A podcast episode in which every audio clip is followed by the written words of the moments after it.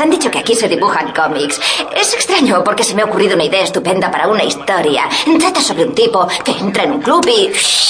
luego sale por piernas cuando descubre... Prepárate. Su vida está en manos de Robin, que está atado de pies. Que la chica que le gusta es gay. ¿Estás interesado en una historia como esa? ¿Qué pasa, coleguitas? Estamos aquí una- un mes más en este nuevo programa de Deberes con Palomitas. Y como siempre me, me acompaña a esta mesa de, de cine nuestro maestro particular del terror, Tom Clatt. ¿Qué tal, Tom? Muy buena, soy como Wes Craven pero con piercing. Efectivamente. Que yo ya me he declarado varias veces súper fan de Tom. Sí, me saca los colores, siempre bárbara. Y al otro lado de la mesa, como siempre, nos acompaña nuestro gafapastas Fernando Gil. Muy buenas, Fernando. Hombre, aquí estoy, muy buenas a todos. Yo vengo como si fuera de una película de Iñárritu, con mucha intensidad. Así me gusta. Y bueno, yo ya me conocéis todos, soy Bárbara Ramón y estamos aquí para hablar, como ya comentamos en, el anterior programa, una película bastante especial que para ello nos acompaña Alex Berlanga. Muy buenas, Alex. Hola, muy buena, muchas gracias por invitarme. Hombre, muchas gracias por tenerte aquí en, esta mesa. Y bueno, cuéntanos tú, haz los honores de, qué- de qué película vamos a hablar hoy. Pues ya os lo dije el mes pasado, pero lo recuerdo para la gente que se haya perdido. Eh, la tercera película de la filmografía de Kevin Smith, director y guionista, eh, muy conocido por ser friki. Y su película Chasing Amy, Persiguiendo a Amy, eh, en donde está protagonizada por, por Ben Affleck, un personaje que, que es muy querido y odiado, más odiado que querido, eh, Joey, Lare- eh, Joey eh, Lauren Adams y también Jason Lee, que fue su segunda segunda película, si no me equivoco, que hizo. Es más, Kevin Smith le descubrió a este hombre. Sí, no, porque la primera es Mallrats. Es Mallrats, sí, exacto. sí, sí, sí, es verdad. A mí además eh, Jason Lee es un tío que me, que me cae bastante bien. Mm, Ben Affleck, mm, bueno, tuvo su época en la que me caía mejor, que me caía peor y últimamente me cae bien. A mí mal no me cae. También es verdad. Mal no me, a ver, a mí no me ha hecho nada, ¿sabes? No, sí, mí no ha me venido a mi nada. casa, tampoco. No, a lo mejor te vas de copas con él y es un tío genial, pero... A mí me gusta más detrás de la cámara, Sí, eso, eso sí, eso sí. Me, gusta mucho más de directo. pero muchísimo más. O sea, Ahí coincidimos todos, creo. hay un abismo entre Ben Affleck delante y Ben Affleck detrás. A mí es que Ben Affleck delante de una cámara es que es superior a mis fuerzas. No y sin embargo luego detrás de la cámara te hace cosas como Adiós pequeña, adiós. Mm. Que es que es un Flipante. película. Bueno, y antes de nada vamos a ver ah, de qué va esta película y por favor toman los honores que me encanta tu sinopsis. Bueno, yo creo que lo debería de hacer nuestro invitado, porque la ha elegido él, pero bueno, os voy a resumir un poquito de qué va. La película va de dos chicos que son bastante pejigueras porque les va bien en lo profesional y están todo el día quejándose. Y bueno, pues se hacen amigos en una convención de una chica que también escribe cómics. El personaje que interpreta Ben Affleck se enamora perdidamente de la chica, pero hay un pequeño inconveniente y es que la chica es lesbiana. Boom. Y bueno, pues toda la película va de lo que des- eh, en lo que desemboca eh, toda la atracción que siente el personaje de Ben Affleck por el personaje de Alicia. Que por cierto tengo que decir que es un personaje que me ha parecido muy bien construido, muy bien escrito y muy bien interpretado. Para mí, en temas de interpretación, el, el- el personaje de, de la chica y la actriz está en concreto de los protagonistas para mí es la mejor. ¿eh? Es que hay, hay un detalle muy importante, que esto lo dice Kevin Smith. El personaje de, de Holden, que hace Ben Affleck, es, es un reflejo de- del propio Smith, eh, precisamente por la relación con, con la actriz, con Jo- Joey Ar- Lauren, que en aquel momento era su novia. Que era- eran pareja y a ella le dio una libertad de decir, mira, este personaje está escrito para ti porque este personaje eres tú. Es decir, Kevin Smith eh, es un tío que dice que sí, él creció en una familia bien, estuvo en un colegio de curas, él creció pues de una forma muy, muy católica y en cambio se topó con esta mujer que ya tenía pues su- sus vivencias y a él le, le- un poco le, venía un poco como le sobrepasaba. Y, fue un poco eso, ¿no? De, pillar y dice, bueno, pues vamos a hacer una cosa de, como diciendo, "Mm, para redimirme un poco voy a hacer una película, ¿no? Contando esta pseudo falsa biografía mía y en donde ella le dio esa carta blanca decir, es que eres tú. Es que eres tú, y él lo dice muchas veces, que dices, hay frases o incluso escenas que, que él dijo, haz lo que tú quieras, haz haz lo que harías tú, y es donde creo que de todas las actuaciones de la película es la que más destacamos. Sí. Mm, Yo precisamente eh, la, la actuación de ella la destaco, me parece que es la mejor, pero aún así no me termina de gustar su actuación. La- lo que es el tema actuaciones me parece que está un poco al nivel de Jason Lee, pero el personaje de Jason Lee es más más alivio cómico, porque tiene los momentos más... Más alivio cómico, pero yo hay en varios momentos de la película que me dan ganas de pegarle una pata en la boca. A ver, sí, no, es, el, que tiene las frases más, es que más sí, hijo de puta. sí, aparte de tener en cuenta que en varios momentos hay varios personajes que sueltan varias perlitas homófobas Sí. y misóginas que, que dan ganas mm, de que coger a los personajes y tirarlos por la ventana. O sea, entiendo también el contexto y la época en la que se hizo la película y también entiendo que es una especie o sea, es eh, persiguiendo a Amy es a la homosexualidad lo que Dogma es a la religión. No sé yo si me estoy explicando muy Sí, bien, pero sí, luego te Es que explicas perfectamente. Otro, otro de los detalles de Kevin Smith, porque eh, eh, le han criticado muchísima, eh, muchísimas veces por la creación del personaje de Banky. Y, y él eh, se, se excusa, por decirlo de alguna forma, que ahora, por ejemplo, eh, uno de sus hermanos eh, es homosexual. Y él eh, dice, es que la homosexualidad está muy poco vista en Hollywood, sobre todo si estamos hablando finales de los 90, y quería darle esa imagen de, bueno, es que quiero mm, normalizarla, que tú veas que, que, mm, tener a un personaje homosexual, ya, ya sea gay, sea lesbiana, sea normal verlo en el cine. Y, y ver ese contrapunto que era el personaje de Banky. En donde, mira, por un lado está estamos nosotros y por otro lado están ellos. Y no Pero el personaje de Ben Affleck también suelta bastantes perlitas, sobre Mm. todo en la escena de los columpios. Sí. Suena, suena, o sea, suelta bastantes perlitas homófobas y misóginas, que es que es para echarle de comer aparte. Pero sí es verdad que, claro, entiendo lo que tú quieres decir que quiere transmitir el director. O sea, es que, eh, que evidentemente incluso ahora ese tipo de opiniones están en la calle. Que entonces, para un chico como Ben Affleck, que piensa que lo normal es la heterosexualidad y todo lo que se salga de ahí ya es lo raro, eh, de repente enamorarse y hacerse amigo de una chica lesbiana, pues empieza a abrir su mente. Y si es verdad que a lo largo de la película, cuando su amigo suelta ya perlitas homófobas, él le dice, oye, córtate, porque una de mis mejores amigas que encima estoy enamorado de ella es lesbiana. Entonces, sí entiendo la evolución y lo que quiere transmitir el director, pero claro, también es verdad que es que yo viendo la película me daban ganas de coger el mando de la tele y tirárselo a la cara a Ben Affleck y al amigo porque qué poquita sangre, de verdad, qué poquita sangre y cuántos prejuicios más chirulos. Eh, Es que Sí, la verdad es que sí. Pero antes de, de continuar, a mí me gustaría saber, Alex, por qué, por qué has elegido esta película. Que, y aunque ya lo, nos lo comentaste un poco el mes pasado, pero me gustaría que, que repitieses por qué has elegido la película y qué es lo que más te gusta de esta película. Esta película yo la vi eh, al, al- bueno, al poco de que se estrenara en España, creo que simplemente salió ya directamente a, a Videoclub, mm, sí, a lo mejor me equivoco, pero al menos en, en Ibiza no, no se estrenó en los cines.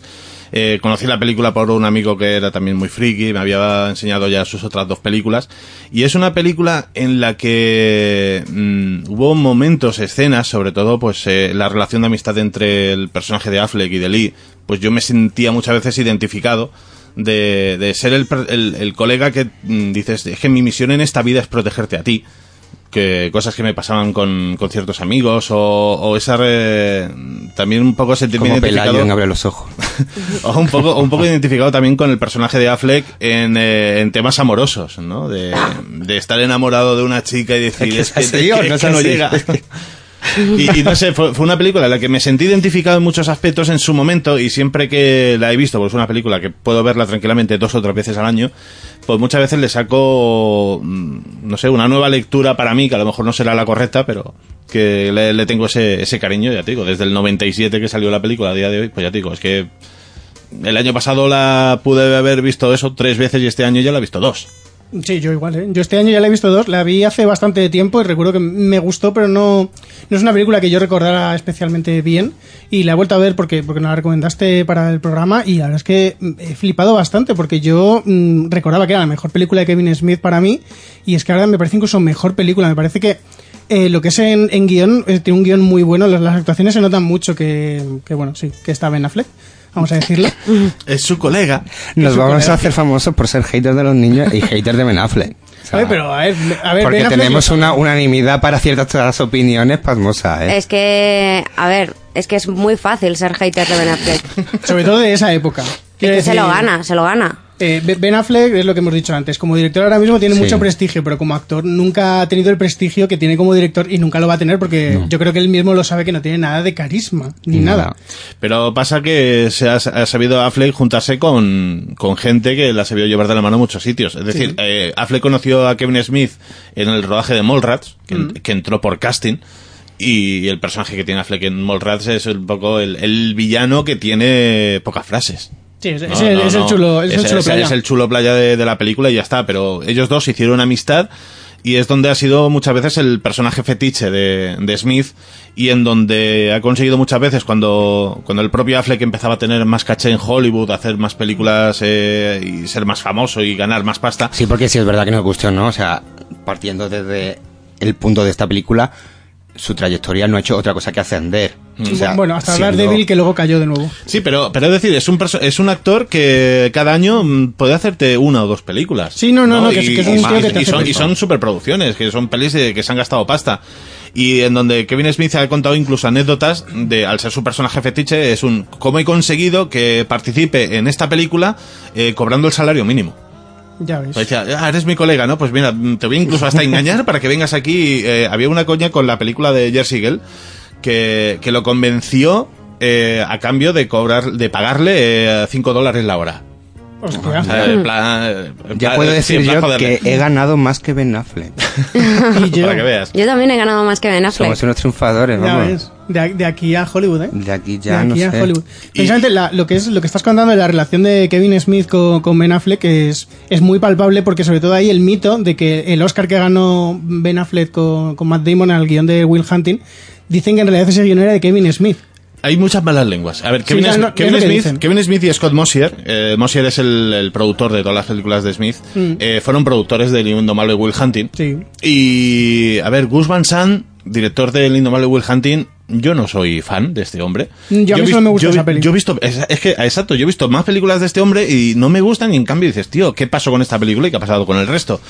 Y conociendo un poco de dónde vienen estos dos y el colegueo que tienen con Smith, dice, yo creo que el guion original sí que podía ser de, de Affleck y de Damon, pero yo tengo mi, no sé, mi teoría que Smith metió mucha mano en los diálogos. O sea que tú, tú sí que eres de la opinión de que en realidad ese Oscar eh, lo ganó más Kevin Smith que ellos. Yo creo que, que el guion está escrito a tres manos. O sea que tendría que haber subido también. Exacto. él. Vale, vale, sí. Lo mejor que le ha pasado en la vida a Matt Damon es el innomable Will Hunting. Es que es Es el lo mejor que le Mm. ha pasado en la vida. O sea, si no hubiera existido ese proyecto, no sé hasta qué punto la carrera de Ben Affleck, o sea, de, De Matt Damon. de Matt Damon hubiera sido tan vertiginosa. más, en esta película, no sé si os habéis fijado que sale Matt Damon. Sí, sí, sí. Además, eh, a mí me llamó la atención porque sale como súper joven y como súper gay. Sí, O sea, sale- En sí, el minuto, que sale un minuto. Sí, O sea, no, no, sí, no sale más, que claro, además, eh, en mi ignorancia, eh, no me había dado por indagar en la figura de Kevin Smith y no tenía ni idea de que era el de Dogma, ni el de James Bond del Silencioso. Y me he llevado muy grata sorpresa con esta película. Y una de ellas ha sido la de Matt Damon, que no tenía ni idea de Es que que iba a salir. Da- Damon figura Y- como Ejecutivo 2 en los créditos. Ejecutivo 2, qué grande. Que yo creo que, que yo soy la única a la que no le ha gustado la película. Y, y- y curiosamente eres la única mujer, o sea que a lo mejor es que es una película más de hombre. No sé, a mí es que no, no, no me, a ver, a mí sinceramente no, no me ha gustado nada la película. Yo recuerdo vagamente que la vi hace muchos años, pero no la recordaba apenas y cuando nos lo dijo Alex dije, o sea, yo recordaba que no me había gustado, pero digo, bueno, venga, vamos a darle otra oportunidad. Y la he visto hace dos días. Que la- la- y- la- se la tuve que poner yo. porque me da mucha pereza verla, sinceramente. Y, y no me ha gustado, o sea, sí que es cierto que, que el guion, sobre todo el personaje de, de- o sea, la, la chica, o sea, está Amy. muy... Bueno, no, Amy, sí. No es Amy. Ya, la- claro, siempre me sale Amy. Alisa. Alisa, Luego explicaremos quién es Amy. Sí. eh, está, está muy bien escrito, pero a mí eh, tanto el personaje de Ben Affleck como el de... Bueno, es que de hecho me gusta más el personaje de Bucky porque me parece un personaje muchísimo más sincero. Es, que Sí. es, es un personaje mucho más complejo al final. Sí, sí, porque además eh, yo me tiré toda la película viendo el personaje de Ben Affleck y yo no sabía realmente si es que el personaje es era así de sin sangre o es que Ben Eh, hombre, Affleck no... Ben, Ben Affleck es un sin sangre, o sea, todos lo sabemos. Pero en la película Pero que- es ya exagerado. Pero es que el, el personaje de, de Ben Affleck me parece un absurdo. Ya, pero es que es lo que, es lo que decía, es lo que decía antes, Alex, que No, pero- pero es, que es mira, su coleguita. pre- precisamente es que es eso, el personaje de, de Banky. eh, ¿Cómo empieza la película en esa convención de cómics? Sí. En donde, claro, ponemos en situación que los dos hacen un cómic, Ben Affleck es el dibujante Y, Y el otro calca. Es el, Sí. es, el, es el, en- el entintador, que es algo que se lleva mucho en Estados De, Unidos. de- de hecho, me gustaría que escucháramos antes de continuar el, el clip de esa escena, porque Vale. me parece que merece la pena que la comentemos. Así que tú dibujas esto, ¿no? Lo entinto y lo coloreo. Ese que está a mi lado lo dibuja, pero los personajes los creamos entre los dos. Siguiente. ¿Qué significa que lo entintas? Bueno, significa que Holden hace los dibujos a lápiz y me los da a mí para que los pase a tinta. Siguiente. Así que básicamente tú calcas. Verás, no es solo calcar, ¿vale? Le añado profundidad y sombras para darle más definición. Solo entonces el dibujo toma forma realmente. No, no, no, no, no, no. Tú repasas con una pluma lo que él dibuja, ¿no es cierto? Eso es calcar. No exactamente. Siguiente.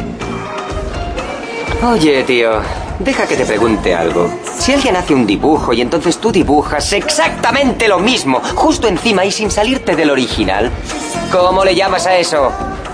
No sé, tío. ¿Calcar? ¿Lo ves? ¿Quieres que te firme el cómic o no? Eh...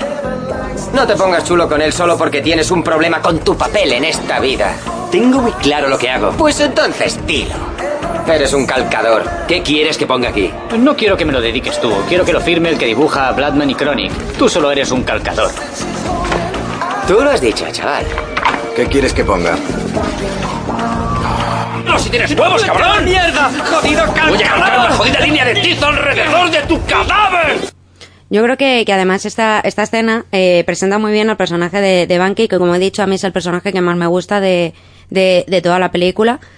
Pero aún así, o sea, el, aunque este personaje me guste, la, la película mm, sí que es cierto que es de bajo presupuesto y demás, pero es que no, no me ha llegado tanto como, por ejemplo, le ha llegado a Alex, que estaba hablando con él antes, o con vosotros, porque es que la, la historia en sí es que tampoco me parece que sea remarcable ni que te diga eh, o sea que lo hemos visto que es en plan de acepta a tu pareja tal a como eres cierta película actual dirigida por cierto mexicano.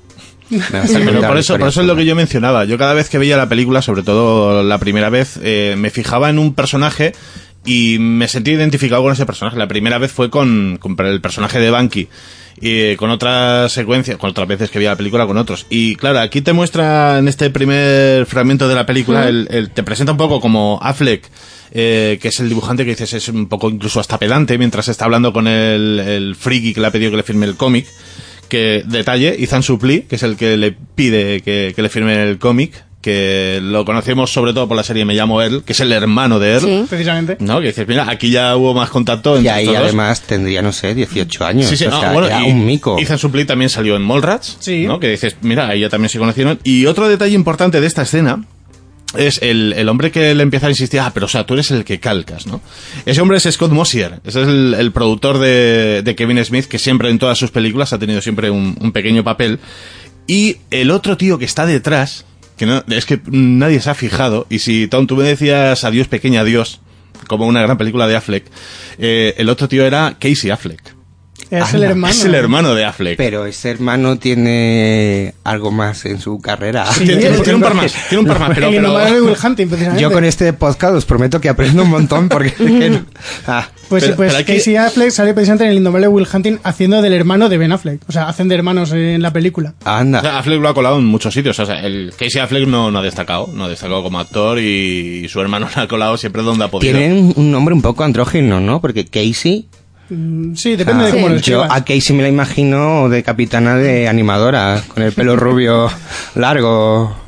Casey, no sé. sí sí tienes tienes toda la razón De todas formas, sí es verdad que es muy cruel... Eh, El, el productor, el, que el personaje... Claro, el papel de... O sea, vamos, yo estaba viéndola y yo decía, pero vamos a ver, si es que tú vas a que te firmen el cómic porque eres fan y primero se supone que, que te están descubriendo ahí que el pavo este es el calcador, cuando si eres fan del cómic y vas a una convención a que te firmen, eh, tú ya, o sea, yo doy por hecho que la gente que viene sabe de qué va la película.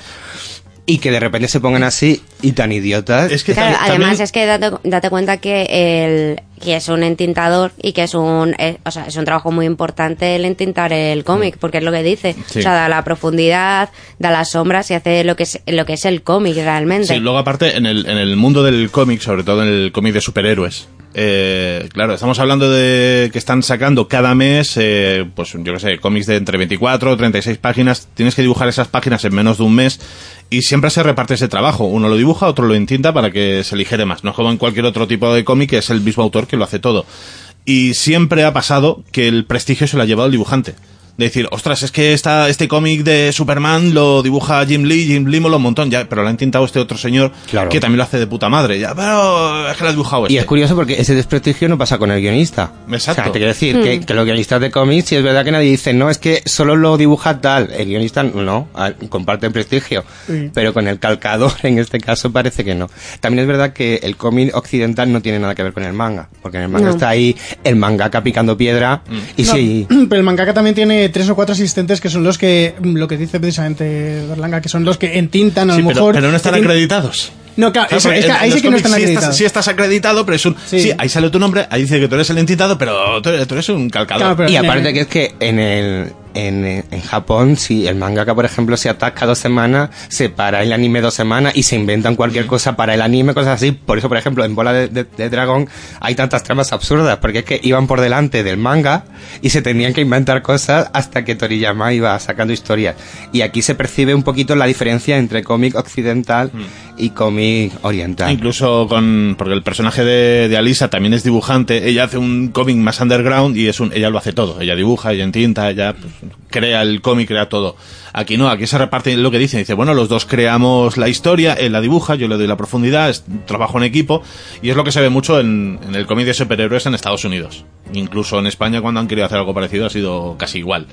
Sí, pero yo, yo de todas formas, eh, lo que es el entintador, eh, lo he escuchado muchas veces en plan de eh, guion de no sé quién, dibujado por no sé cuántos, entintado por tal. Sí. Que la cosa es que es, es verdad, o sea, el entintador mm, te pueden decir que es Perry, que te va a dar totalmente igual. Y, y tiene mucho menos prestigio que el, que el resto de, de gente que crea el cómic. Entonces, eh, aquí en la película me hace mucha gracia porque es lo que, lo dices tú, es el, La el- escena es graciosa, pero. O sea, poneos realmente en, en que eso pasa de verdad. O sea, no tiene ningún sentido y hay que ser muy cretino pa- Sí. para ir a la convención, para ponerte en la cola y encima que en la película no son precisamente dos mindundis. Te quiero decir que son dos tíos que, Claro, pero que, hay, viven de eso. hay, hay muchísimo hater. De hecho, se ha visto muchas referencias en, en películas y demás que se ven en plan de en la Comic Con y, y empiezan en plan de pues hacer preguntas absurdas a- al que va ahí. De, de hecho, hicieron una parodia en Los Simpsons Sí.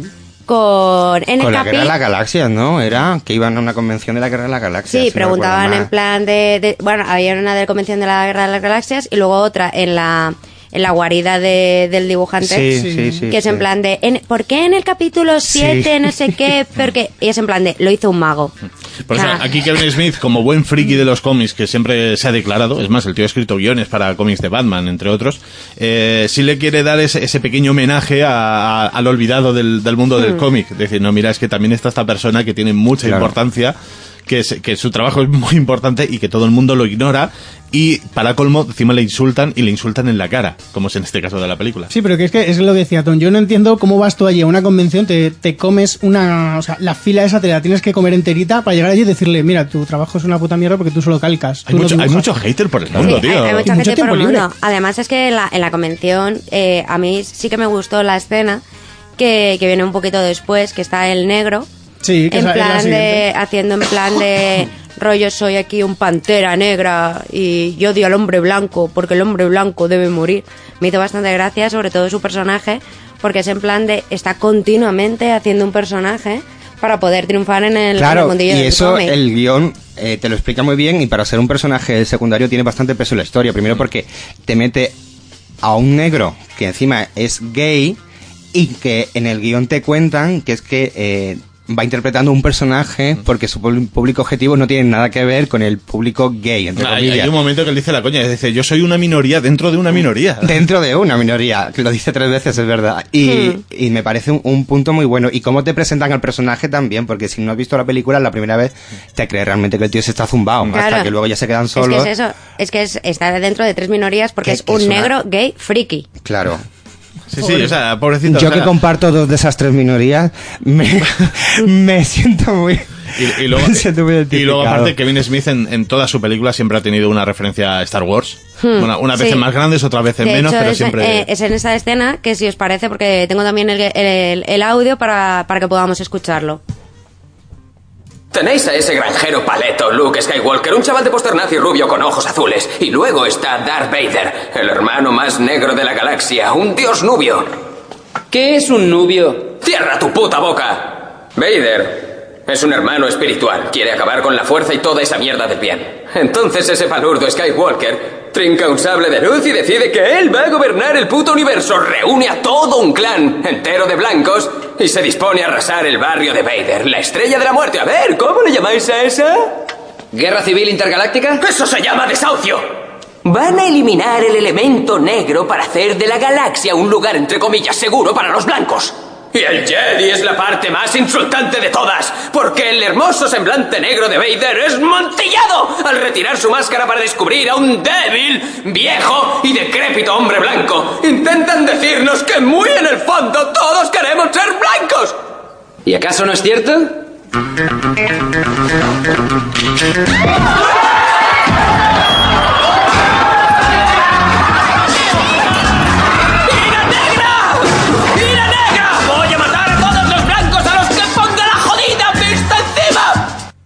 La verdad es que el personaje se le va muchísimo la pinza. Y la performance que montan es una Sí, sí, sí. sobrada. No, pero ves, en esta película eh, cuidan mucho al secundario. Crean personajes bien construidos. Mm. Que muchas veces es un te construyo al protagonista, a la pareja protagonista, y los secundarios están ahí de paso. Y aquí los pocos secundarios que hay son personajes muy bien No, construidos dentro pero de la esto, historia. lo que hablábamos antes de, de la credibilidad en las convenciones y demás, yo esto sí que no me lo imagino pasando una convención. A ver, yo creo que esto es muy extremo, pero es que en realidad eh, lo que dice Alex Que mata es- a un tío. Se Sup- supone. Entre comillas. Se supone, pero es que el, Yo el me creía que era un sueño, ¿eh? Os prometo que yo No estaba jodas. viendo la escena y digo, a mí esto, la única resolución posible que tiene es que es un sueño de alguno. Joder. Y luego ya vi que no, que, que estaban zumbados, de verdad. Ah, Yo, yo tengo que decir que el personaje del negro es, eh, es posiblemente el- mi personaje favorito de la película y sale en tres, cuatro escenas, pero es que es lo que, es lo que dice Alex, es, está tan bien construido para Sí. lo poquísimo que sale. De hecho, tiene más personalidad que todos los otros tíos de la película. Sí, sí, Hombre, sí. es que- los es que únicos la- personajes con personalidad son la chica y este. Los dos homosexuales. Es, es más, el- el, eh, la última escena en la que aparece el personaje de, de- de Hooper Mm. eh, es la- el momento de Pepito Grillo de, de la película. Es, es el que le, le entiende y dice, mira tío, este es tu problema y te, te- te estoy ayudando a que abran los ojos de lo que hay. Es que además eh, Ben Affleck, que tiene cero carisma, y este cada vez que sale con, con, con este personaje en pantalla se lo come. Pero porque es que también tiene, eh, mm, eh, tiene las mejores frases del guion, yo creo, porque como tiene el personaje más revolucionario, tiene las discusiones con, con Jason Lee, que no me sale el Hmm. nombre ahora mismo del personaje, Banky, sobre, eh. Banky, sobre, sobre Archie, que es que es Hmm. súper gracioso, y dices, joder, es que yo, yo no he leído en mi vida a Archie, pero realmente me creo más Yo- que son, la serie. que son homosexuales, porque es que me los- el personaje me lo, me, lo, me lo explica mucho mejor que el otro, el otro es, no puede ser, no puede ser. De hecho, eh, me sentí muy identificado cuando se están picando precisamente por la homosexualidad de Archie, Archie. que se van a, a buscar los cómics, y uno dice, pero mira, ves el otro que pasa. Yo como friki me he sentido muy identificado con ese tipo de cosas en plan, pero ¿cómo que no es así? Pero lo vamos a comprobar, pero... No, y además de una forma violenta dice, tú, le- levántate, Sí, vamos sí, a sí. cruzar la calle. Ahora es cuando se van a partir la cara Sí. eso- y vamos a ir al kiosco de enfrente y vamos a comprar cómics de Archie. Como se notaba que no existía Google y los smartphones. No, claro, obviamente. Aparte, hay una escena en la que la llama al fijo de casa, si no recuerdo mal. Sí, que, tío va con un busca. Es súper entrañable. Cuando comentamos la peli de, de No matarás al vecino, igual, yo Hmm. veía los teléfonos fijos y me parecía una cosa súper entrañable. Eso es del pasado. Es del pasado, pero súper pasado. Ya lo decían en la serie de Scream. Sí, en plan, justo. Está, está acordando ahora Es mismo verdad que el diálogo eso. de que teléfono fijo, pero ¿en qué parte de los 90 te crees que estamos? Pero sí, el- o sea, lo que es el personaje negro me parece que es de los mejores construidos. Aparte porque Ben Affleck tiene el carisma de una celga y Hmm. Jason Lee era su segunda película y tampoco tenía mucho carisma. No, pero Jason Lee Sí. yo creo que está muy por encima de Ben Sí, Affleck. sí, ¿eh? pero no- no- no digo que Además no, es que pero- su personaje está muchísimo mejor construido. Porque Sí. es que, de todas maneras, eh, uno de los, de los motivos por los que no me ha gustado la peli es que, como decía Alex, o sea, los secundarios están muy bien cuidados, pero el protagonista, que es Ben Affleck, o sea, ni tiene un buen guion, Sí. ni está bien dirigido, ni está bien actuado, ni nada. O sea, Ya, es que es se supone También que es verdad que que el llevar el personaje es un la... poco mm, pagafanta, Claro, un poco carzonazo, un poco Pero tiene que tal, llevar el, pero- se supone que tiene que llevar el peso de la película No, claro, claro. y se lo comen todos los demás personajes y estamos hablando que es una película que es que es, o sea, es de libro, o sea, de hecho, para mí, tú tiene tienes persona- el peso de la película es Ashley. Claro, Ah, o sea, que él. Ah, es que tú tienes eh, dos personajes, se supone que es como una especie de comedia romántica, tú tienes dos personajes, dos protagonistas que son los que tienen que llevar el peso de la película. Y lo que no puede ser es que, porque esto no es una película coral, que te lleven el peso de la película el resto de personajes. Y eso a mí me parece que es un error fatal de la dirección. Ya, pero es que yo te voy a decir una cosa. Eh, Jason Lee no podía llevar una película él solo. No, pero el no me negro, refiero- El negro tampoco. No, no, Eh, no, no, no, sí, evidentemente que el guion esté escrito con el peso del personaje de Ben Affleck eh, tiene lógica. Claro, pero, es que no tiene el peso claro. de la película, Es que porque si no está bien puesto- dirigido. Si, si hubieran puesto a un actor a la altura del resto de personajes de la película, Fer está aquí, que está deseando abrir la boca. Es que no me dejáis terminar una puñetera frase. Nos va a matar. No me dejáis terminar una frase nunca. que a ver, que estoy, dici- estoy diciendo que eh, es un error de casting elegir a Ben Affleck como protagonista, pero estoy diciendo que Jason Lee, yo no le ve, o sea, le pones de protagonista y le pasa exactamente lo mismo, no es un tío que pueda llevarte la película él solo. El personaje de, o sea, la actriz de Alisa tampoco es una tía que yo la pongo de protagonista y me lleva la película. Lleva muchos tramos de esta película, pero no es la que lleva el peso más fuerte, Hmm. fuerte, porque el peso fuerte lo tiene que llevar Ben Affleck. La cosa es que la película esta, mm, Kevin Smith dijo, mira, Ben Affleck, te voy a hacer una película para que tú seas el protagonista porque me caes de puta madre. No, y a ver, ten en cuenta también que, yendo un poco a la parte cronológica de Kevin Smith, eh, él hizo Clerks con dos duros, ¿no? Mm. Mal contados. eh, en el festival de Sundance lo petó y dijeron, ah, pues aquí tenemos eh, el nuevo director de cine que va a revolucionar la comedia. Lo fichó la Universal, le dio una pasta inmensa para hacer Mallrats y fue un fracaso de taquilla acojonante. Sí. Que creo que recaudó el 10% de- del, del gasto. Pero luego si te fijas, eh, son todo películas muy de culto. Sí, no, ahora- consultando ahora la- sí, ahora sí. la filmografía de este tío no había una película que no me sonara mm, de todas. Sí, pero eh, a lo que voy, cuando, cuando eh, la Universal le dijo, bueno, Kevin Smith, muchas gracias, ¿no? Ahí tienes la puerta. eh, se juntó de nuevo con Miramax, que, que era la, la distribuidora que, que llevó Clerks, y le dijeron, mira, te vamos a hacer otra peli, te vamos a poner pasta, pero eh, la otra tenías 12 millones de dólares para hacerla, pues aquí te vamos a dar 250 mil dólares. Es un- que hay eh, una diferencia importante. Claro, eh, es el, el- el Scott Moser, su productor, lo decía. Dice, claro, eh, tú tenías 12 millones, es un, hostia, tengo un problema. Dice, tranquilo, toma dinero, ¿no? Y tapa el problema. Aquí no, dices, aquí tenemos poco dinero, tenemos que ir con cuidado para, para todos los gastos de producción. Y un gasto importante de producción siempre es el casting y, y los actores. Entonces sí que tiraron de colegas. Y Claro. dices, sí, estoy tirando de colegas que me van a cobrar poco o nada eh, y me van a hacer lo mejor que saben hacer, pero, A- además pero tienen sus limitaciones. Además que cuando, cuando conoces el presupuesto de la película, como que la valoras cuatro veces más. Sí, es que son o esas películas que- Hacer esta sí. película con ese presupuesto, a pesar de que fuera en la época que fue, tiene mucho mérito. Porque ya en la época eso eran cuatro duros para hacer una película. Es que, es que el que menos te cobra. Ahora creo que estaban diciendo que el salario mínimo en Hollywood de una superproducción creo que eran 100 mil dólares. Mm, Creo Y- que, y- no, creo que eran 70.000. o sea, bueno, 70, y la peli esta es de 250.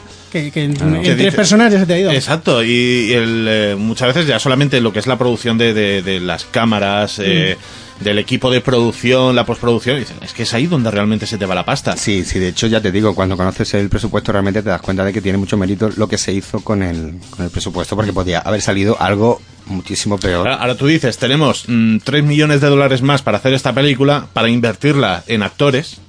Y entonces tú sí que puedes decir, mira, vamos a hacer un casting o vamos a buscar actores que realmente eh, puedan tener más peso, puedan llevar mejor la película. Eh, Es el- lo que decís, es el problema que tiene esta película. Affleck no sabe llevarlo Claro, del todo pero, bien. pero yo creo que también uno de los problemas ya no es Ben Affleck, sino es el guion que está escrito para Ben Affleck. Es el guion. No, O sea, pero el, no, el guion no, no es- está escrito para él. no, o sea, bueno, me es- refiero al o sea, personaje, es el gui- un- eh, o sea, el personaje de Ben Affleck. No, el personajes guion. sí tienen mucho peso, Hombre, pero... es, es un poco la, la pseudobiografía de Kevin Smith con su relación con, Con la chica con, esta. con la chica que, que además, con, que era, como digo, digo, era su novia en aquel momento. Ya no, no, ya. Ya no, no, ya no, ya está casado con otra. Y Qué poco tiene- dura el amor en Hollywood. Ay. Hombre, la película es hace pena. 20 años. Ya, decir, le, le ha dado tiempo a estar 5 años juntos y luego romper. Ya, también. Sí, bueno, tiene, su hija ahora creo que tiene 17 años. Ah, vale. Bueno, yo, yo esos datos ya no los tengo. Pero de todas maneras, a ver, yo concuerdo con Bárbara en que en realidad el personaje en el guion eh, tampoco mm, molaría tanto. O sea, es el personaje más, más insustancial y aparte Ben Affleck ya lo destruye del todo porque es el personaje que, aunque lleva la película, no. O sea, es el personaje que menos te interesa de todos. Pero, a ver, es que al final ese es el, es el protagonista y alguien tenía que ser el protagonista y, con- Claro, y con, es que- y con el presupuesto Oye, que tenía... Estamos metiendo una caña al pobrecito. Eso es alucinante. al pobrecito de Ben Affleck. Ben Affleck, no, lo- no nos lo tengas en cuenta. Sabemos que escuchas nuestro programa, pero no nos lo tengas en cuenta. Que eres muy buen director, ¿eh? Seguro que se lo traduce su criada mexicana. Ben A- Affleck, a tiempo tú, real. pi- tú piensas que tienes dos Oscar y yo no tengo ninguno. Jack, solo con eso Eh, sí, ya eres claro. mejor. Affleck, que si quieres irte de cañas conmigo, que no hay problema. Va- vamos a dejar de meterle caña. Eh, Durante un rato. Exacto, un poquito. Y, y claro, volviendo otra vez a la escena que habíamos visto de- del personaje de Hooper con, con lo de Star Wars y todo esto, ahí es donde vemos el, el ya mítico, el chico conoce chica. Sí. ¿no? Ahí ya el personaje de, de Holden conoce a Lisa y vemos un, un amor a primera vista. Sí, pero que en realidad, o sea, es una amor a primera vista de él, pero De tú él, a ella, él. ella, yo, durante toda la película, me parece que va fumada. No voy a Sí. mentir. Cada en cada escena digo, Pero porque es un personaje. A ver, primero que no te extrañe nada que el personaje vaya fumado porque te lo pintan en plan yo aquí. Yo claro, no- claro, pero. Decir que no es de mala educación. Esto es el personaje de ella. Básicamente es, es, es eso. Pero que incluso en escenas en las que no debería ir fumada, me parece que va muy fumada también. Y entonces, la- por eso digo que la actuación de ella Sí. no me termina de convencer tanto como a vosotros. Pues fíjate, a mí me convence muchísimo. Y en versión original esta chica gana, pero una barbaridad. Sí, eso sí. En la escena, aunque sea avanzar mucho, pero bueno. Claro, porque Me- vosotros lo habéis visto en, en versión Sí. original. Sí, yo tengo que decir que Yo la he visto escuchado- doblada. En la escena escuchado de la corte, discusión, sí, sí. después del partido de hockey, o sea, esa chica está ahí, genial, que la declaración de intenciones que hace del personaje eh, está muy bien y eso es mérito tanto del guion, que en, en esa parte es, es muy bueno y denota mucho cariño por, por el personaje, y luego la actriz, que la actriz ahí es que lo hace genial y, y es lo que tú dices, que es que puede ser que, que realmente ahí ella esté poniendo de sí misma cuando está haciendo esa declaración de intenciones. Y para mí sí es uno de los personajes mejor trabajados. En, en la, versi- en versión doblada, en la versión doblada sí que la, la actriz que dobla el personaje de Alisa, para mí sí que sí- de, de todos es quien hace el mejor doblaje. En los momentos en los que ella está gritando, que ves que se le hincha la yugular y todo, la que la, la actriz que la está doblando dice, no, mira, esta también está gritando, esta se está dejando la voz, está desgarrando. Y, que dice, mira, del- el resto no tanto, pero con, con esta sí que. Hombre, sí es que, me gustó. es que lo siento, pero es que a Ben Affleck no lo arregla ni con No, doblaje. no, no, a ver, no, estoy hablando de ella, no de él. Eh, eh, estábamos, estábamos en un break. en un bucle de, de jeterismo con Ben Affleck, que es que sacarla de ahí va a costar un poquito, ¿eh? Estamos en un Es break. que es Te una voy, te cosa... voy a buscar una foto de Affleck de niño. Es que es una cosa de verdad. Pero a ver, yo, yo quiero decir una cosa del doblaje, además, que viene a colación con el corte que hemos escuchado, que es el- lo del negro, que el doblaje del negro mm, no me gusta la voz que le han puesto, porque no me no es una voz que yo la escuche y piense que es una persona de que puede estar haciendo ese personaje, sino que puede ser otro personaje totalmente ajeno que le ha dado el venazo y, y está hablando así como si fuera negro, pero que el personaje a mí, con esa voz, yo no pienso que sea una persona de color. Lo siento mucho si hay personas de color con una voz parecida a esa, pero no. El resto de doblajes no, no los he escuchado tanto, entonces más o menos pues me puede gustar el de Jason Lee, que se escucha más en ese corte. Me gusta. Me parece que es una voz que, que le queda bien, pero porque yo creo que ya le tengo más interiorizada, porque yo creo que es el mismo doblador que ha tenido siempre. No, no. Pues, pues no sé por qué esa voz la, la asocio con él. Eh, Cuando lo he escuchado, digo, pues sí, me suena su, la voz de Jason Lee. Entonces, Pero yo creo tú que la has bien. visto doblada y en versión original, ¿no? ¿La has Yo visto? doblada la vi hace mucho tiempo, o sea, no me acuerdo del doblaje, pero la, la he visto ahora en versión original. Pero digo que Jason Lee en otros sitios que ha salido eh, pensaba que tenía el mismo doblaje, porque ahora al escucharle he dicho, pues esta voz me pega con Jason Lee. Y a lo una mejor le cosa cuando vi cómo se llamaba el actor que os vais a reír mucho. Venga, por favor. Me creía que era el hijo de Bruce Lee que se rodó, que, que se murió en el rodaje del cuervo. Hombre, se llamaban igual. Claro, pero- El otro era Brandon. es que claro, claro No, que el otro- espera, tenía uno que era James, creo también, un hijo. Ah, otro igual estaba Sí, pero Brandon que el que Lee. se murió, que yo coincido con el, el que- cuervo, el que es cuervo Brandon. Brandon Pero que pensaba que también era actor. A lo mejor, se, a lo mejor Ah, no existe tú- ningún James y me lo estoy imaginando. A lo mejor. Y os que que, hasta hoy ya eh, que venía para acá para grabar no he caído en la cuenta de que no tenía nada que ver porque el otro señor está vivo y el hijo de Hombre, y el hijo de Bruce Lee no. De todas Y- formas, no se parece mucho a Bruce Lee. No, no, no, no tiene muchos rasgos, ya, ¿eh? no sé, pero podía ser de una fer con alguna chica de Australia, yo qué sé. Y, y bueno, siguiendo porque, eh, claro, o sea, Ben Affleck se, se enamora de, de Alisa. Pero y, también molaría comentar la escena de cómo se da cuenta él. Claro, por eso iba justo a ese momento que se enamora de, de Alisa y el, y el justo que es al día siguiente, el eh, Hooper eh, llama a Ben Affleck para decirle que Alisa le ha invitado a una fiesta. Entonces, claro, deja todos sus planes para ir de Nueva Jersey a, a Nueva York para ir a la, a la fiesta con esta chica. Y claro, ahí está en plan de modo súper tonteo. Sí. De, Ay, cómo me gustan tus ojos, qué guapa eres. cómo Ay, te que somos quiero". del mismo barrio. Que somos del mismo barrio. Ay, no me digas que conoces a no sé quién, tal. Que esa escena es también se muy real, es en plan, ay, tú eres de Cuenca, ay, yo también, ay, No, tú, hay- tú comprabas en el Ultramarino. Sí. Otro, otro detalle de las películas de, bueno, de lo que se llamó la, la trilogía de Nueva Jersey, que fueron Clerks, eh, Mallrats y Persiguiendo a Amy, es que hay muchos personajes que se hacen referencia en todas las películas. Porque ahora, por ejemplo, cuando le empieza a decir, ah, mm, Nueva Jersey, ¿conoces tal zona, tal, no sé qué? El centro comercial, hablan del centro comercial de Mallrats. El Quick Stop, Quick Stop es la tienda, Es la tienda de, de- de, de Clerks. Que luego Era que Mi mejor Sí. amiga se folló ahí un muerto. Hostia, es que eso pasó en, en la otra película. Eh, Es el universo que viene es- exacto, es el universo. Hmm. Y, y vemos que personajes que se mencionan o salen incluso en la película están relacionados con otros. Sí, porque además si no podemos hablar de las, eh, de las apariciones de en las películas de Kevin Smith, de Jay el silencioso, es, que, claro... que, ha sido el lazo de unión que, siempre de todo. Claro, es que eh, es un tío que, que realmente sabe, digamos, como... eh, dotar de personalidad a sus personajes precisamente porque como intenta que se desarrolle todo en el mismo universo Hmm. Es que hay un, un detalle que viendo, vi- es que ya te digo, la- la- estas películas yo las he visto un montón de veces y me conozco diálogos a dedillo y personajes. Y ahora, por ejemplo, eh, si, bueno, que habéis visto Mallrats, no sé si hace mucho o poco, en Mallrats estaba la, la chica que había escrito un libro que se había zumbado a no sé cuántos tíos. Sí. Eh, cuando en la película Lisa le llama a Holden y dice, no, que estoy aquí en Nueva Jersey, que he venido a ver a mi hermana, la del libro. Dice, es que es su hermana, porque una es Alisa Jones y la otra era Tricia Jones. Y en Clerks también sale otra chica que también es apellido Jones, que dices, pues seguramente sea una hermana. Y te empiezan a mezclar muchas cosas que si no lo sabes no pasa nada, porque la historia sigue, avanza, pero que si te enteras, para ti que, Sí. que te has dado cuenta de ese detalle, mm, gana más riqueza lo que es la, la trilogía de la película, o sea, las tres películas en conjunto. Sí, bueno, pero además luego en la siguiente película, en la de J. Bob el Silencioso, si no recuerdo mal, sale Ben Affleck haciendo, eh, no sé si es exactamente el mismo papel, no sé si se llama igual, pero también hace de un dibujante de cómic que ha De- dibujado a los de- dos. de Holden, claro, sí, hace- pero no sé, no, sé, mismo. no sé si es exactamente el mismo personaje o que hace de un personaje que No, no, se parece. claro, es que fue la trilogía y luego ya J. Bob el Silencioso contraatacan fue un poco la, la, la segunda parte de la trilogía, fue un juntar todo para, para hacer ya esos guiños finales donde podemos poner definitivamente a, a Jay y a Bob el Silencioso como protagonistas de la película.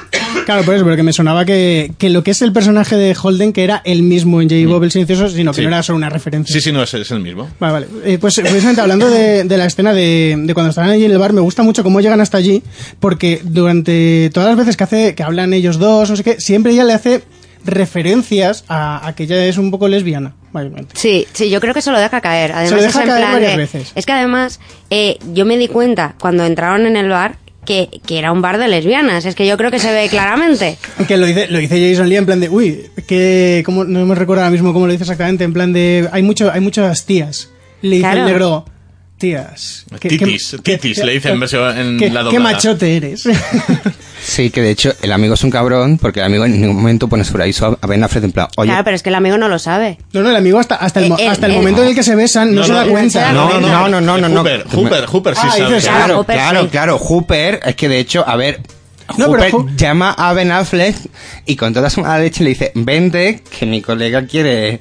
Sí, pero a ver, que- no- no se lo dice que- claramente, Que he quedado pero- con ella y, y también le dice, hay una cosa de Ashley que no sabe y no le dice que es lesbiana. Dice, Claro. ¿qué, qué es? ¿Que tiene novio? No. Es que es un cabrón, o sea, era todo, él mismo se divertía creando la situación y me recordó mucho... Tampoco pensaba que fuera a liarse tan parda. Hombre, Claro. yo creo que nadie lo pensaba. No, Es que a- además es eso, o sea, eh, eh, yo creo que el momento en el que él se da cuenta de que es lesbiana es en plan de se queda súper chafado y es en plan de que la conociste ayer. Oye, pero Claro. le gustaba mucho. Ayer. Ayer, que, la, Sí, que sí, le de- puede gustar mucho, pero es que la conocí el día anterior. O sea, no es para que se lo tome tan tremendísimamente como se lo toma. No te flipes que le conociste ayer. Pero a ver, a ver, a ver, es que habían compartido un momento. Habían Estoy compartido juntando un las momento. manos. Un momento. compartir un momento. un momento que genial cuando luego llega la novia de Ashley y se le va a comerle la boca y le dice el amigo, esto es un Esto es momento. un momento. Esto es un Esto es momento. compartir un Eh, momento. fíjate, otro, otro detalle de esa escena, la, la chica esta, Kim, la, con la que se empieza a comer la boca con, con Alisa, es Carmen Lee, que es la, la esposa de Jason Lee. No es la hija de... No,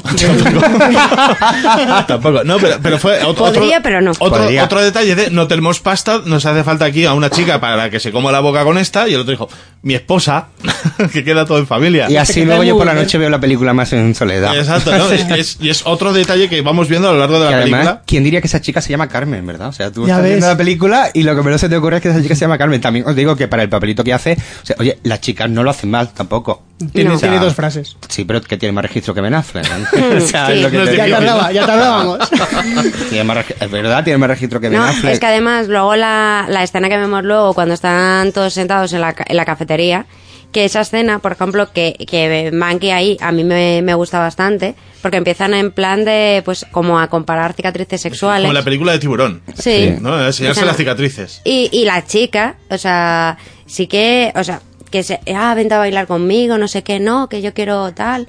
Y, y es que me parece que tiene muchísimo más carisma que Ben Affleck. A mí me gusta mucho cómo inicia eh, toda esa conversación porque le dice, le dice Carmen Lee, vente a bailar conmigo y dice la otra, no, yo quiero verte y así luego te puedo joder. En plan, te, te- luego, te, luego te follo bien. Sí. Que es como, bueno, vale. No, que es un poco menos fino. Sí, que ahí la, la- la- la cara de Banky es un... Pero, pero, ha- ha- has dicho follarte, has dicho follarte, pero follarte. Claro, claro, que ahí, ahí ya se empieza con, con los prejuicios de la gente y en la mente más chirula de, de este tío no cabe en la cabeza que una mujer pueda estar satisfecha Sí, sexualmente pero- sin un falo. Pero es que llega un momento que dices, más que prejuicio, es, es ignorancia. Claro, claro. Pero ignorancia Es brutal. De la ignorancia vienen los, Eh, exacto. vienen los prejuicios. Y de hecho, sí es verdad que una cosa que, que enseña la película, que ya hemos hablado un poquito, es que los personajes evolucionan en ese sentido. Mm. Que empiezan Mm. todos teniendo muchísimos prejuicios y luego ya cuando incorporan esta chica a su vida y se hacen amigos de ella, los prejuicios como que se van disipando. Pero ahí mismo que además es muy curioso porque eh, empieza con estos prejuicios, luego el personaje de la chica se encarga de más o menos quitárselos, pero que al día siguiente vuelve con esa mierda, que el amigo le dice, pero si hasta lo que le hace falta es una buena polla, si está, si a todas le pasa lo mismo, y tiene una frase eh, súper homófoba que dice, puedo entender incluso que a un tío le guste otro tío porque tiene polla, pero que a una tía le guste otra tía no, porque es que no, no tiene polla. Claro, no, pero porque es lo que le pregunta ella. Le dice, si dos tíos follan para ti, ha perdido, o sea, se han follado en sí, dice, sí, dice, entonces vale, entonces lo que tú entiendes por follar es penetrar. Sí. Cuando en realidad follar es otra cosa. Que Claro, porque le, está- le pregunta incluso que si utiliza una prótesis o algo. Claro. Sí, sí, Un es que, cinturón de es que- esos. es que de verdad. Pero por eso, es, es tan ignorante que, claro, es Kevin Smith tuvo la idea de, de voy a, a darle burradas para demostrar lo ignorante y tonto que es, para hacer gracia. Y, y como ha recibido muchas críticas de decir, no, es que el personaje. Y, y acusarle a Kevin Smith y decir, no, claro, porque si tú has escrito eso, es que tú piensas eso. Y dice, no, a ver, es un personaje, es el cómico. Hay que ser muy simple también para opinar. Que, también te tengo que decir que, entonces, entonces la- las frases de porque- ella, ¿quién las ha escrito? Porque las frases de ella también tendría que pensar. Claro, claro, que, por, Claro, no, pero eso- es- pero que- dices, que es una ver, cuestión como muy ignorante que de decir, como tú has escrito esto, No, además yo creo que, el, así.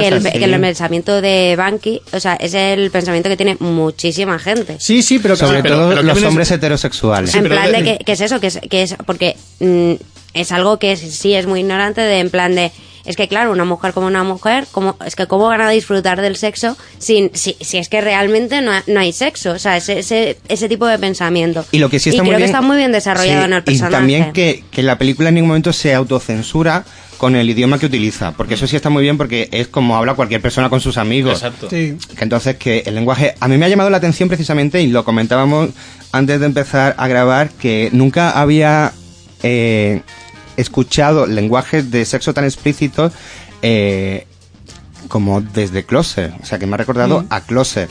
Luego hay alguna que otra película independiente que sí y tal, pero o sea de películas así mainstreaming quitando Closer, yo creo que esta es en la que tienen un idioma más fuerte. Y tiene 20 años la película. Sí, sí, sí, o sea, que llama la atención por eso. Claro, por eso, a mí me gusta por eso mucho el guion, porque es un guion que tú lo, cuando lo escuchas dices, es real. O sea, yo me Claro, por puedo eso- creer que la gente hable así, porque Por eso, la gente por habla eso así. es lo que decía yo también al principio, que te puedes sentir identificado en según qué personajes o en Los según qué personajes son momentos. creíbles. Por, por eso Sin- dices, es, que ninguna es, es duda, la conversación es que tú tienes con tu colega. Claro. Claro, y es además, eh, o sea, tú tienes la conversación esta que tiene Banky, que no tiene muy, muy claro cómo tiene relaciones sexuales Alisa, pero es que luego además con Ben Affleck también se demuestra la conversación de los columpios, Sí. en el que le dice, pero es que claro, dice, es que yo nunca he estado con un hombre, dice, entonces eres virgen. Eh, Sí, no. esa conversación también era. Pero de- volvemos no. a, a también la ignorancia del personaje. De, de, claro, yo es que he crecido, eh, pues, pues eso, con. Me han criado de esta forma, en este tipo de educación, de colegio, de, de- de religión. Y es algo que dices, él no lo ha visto nunca. Dice, sí, he oído hablar de que existen mujeres que son lesbianas, que se gustan entre ellas, pero él no ha conocido lesbianas y, y tiene esa ignorancia y le empieza a preguntar y decirle, bueno, claro, pues tú tienes que ser virgen porque no has estado nunca con un hombre. Claro. En su cabeza tiene esa ignorancia que demuestra y dice, tío, es que eres tonto. ¿sabes? Y ahí es donde gana el personaje de ella, gana enteros, porque tiene una capacidad para dejarlos a todos de retrasados con dos Claro, frases. es que además dice, serio, es que o sea, eh, perder la virginidad es cuando se rompe el himen. Dice, pues esa, claro. esa conversación me recordó muchísimo a En tu casa o en la mía, cuando Lorena Verdún explicaba que, que el himen se podía romper pues si te caes de la bici, si te caes del caballo, si no sé qué, y me recordó muchísimo. Claro, es que es eso, o sea, es... Eh, no, entonces yo perdí la virginidad a los 11 años. Y, y, y es eso, es la, la ignorancia del personaje. Yo creo que, que sí que Alisa, o sea, demuestra muy bien su, su forma de, de ser. Sí, en a ese ver, sentido. Sí, tiene- tienes toda la razón. A ver, es que lo que son esas dos escenas, esas dos conversaciones, a mí me gustan mucho y es donde se demuestra que, que Kevin Smith sabe escribir muy buenos guiones, porque pone frases Bueno, que son muy buenos- cotidianas. buenos- buenos diálogos. Buenos Sí, diálogos. es que son muy buenos diálogos. Claro, claro, porque tú ves y dices, joder, son conversaciones muy fluidas, muy naturales y que hablan como hablaría yo, Sí. una conversación. Que, por eso digo que me gusta mucho cómo empieza la, en la escena de la mesa, cómo empieza la conversación, que ella le dice lo de luego voy a follarte. Y entonces el otro dice, ¿cómo que follar? Y ahí empieza ya toda una conversación en la que te van a demostrar cómo son los personajes y te van a empezar a construir cómo es el personaje de ella, lo fuerte que es, De las necesidades que tiene, lo ignorante que son el resto. Yo la vi ayer que venía de 2 horas 35 del Renacido y cuando yo vi que esta duraba una hora 51 yo dije... Y lo cierto es que la película se hace muy llevadera precisamente porque el guion es muy bueno. Y lo que hablan los personajes te interesa. Que a pesar de que el, personaje de Ben Affleck sea un sin sangre, eh, realmente lo que hablan los personajes te interesa porque además no te es ajeno y nosotros estamos acostumbrados al ver una película de cosas súper ajenas y sin embargo en conversaciones como estas a pesar de la diferencia espacio-cultural porque es una película de, hace- de hace casi 20 años eh, siguen las conversaciones vigentes y los temas de los que tratas siguen siendo vigentes si tú en tu entorno no tienes a una lesbiana a un gay que sea visible que está fuera del armario para ti eso es un mundo completamente Ajeno. ajeno y tienes un montón de prejuicios por lo mismo. Y es un valor de, de esta película, evidentemente. Claro, por eso, que es que Kevin Smith es, mm, es un gran guionista, pero es que es, mm, eh, los guiones, el valor que tienen es en los diálogos, es lo que decimos. Es un tío que sabe escribir diálogos increíble. Luego a lo mejor la- lo que es la película puede ser mejor o peor, pero lo que son los diálogos siempre son brillantes. Es parecido a Tarantino, que Tarantino tiene frases muy buenas, hace guiones muy buenos, pero Tarantino se centra mucho en el, en el diálogo. Son diálogos fluidos, bueno, Tarantino es un poco más impostados, más de soy aquí el más listo de la sala y de aquí a otro planeta. Kevin Smith es como mucho más terrenal, pero Kevin Smith mm, te demuestra que el tío sabe cómo habla la gente y te lo sabe plasmar bien y hacerte conversaciones fluidas.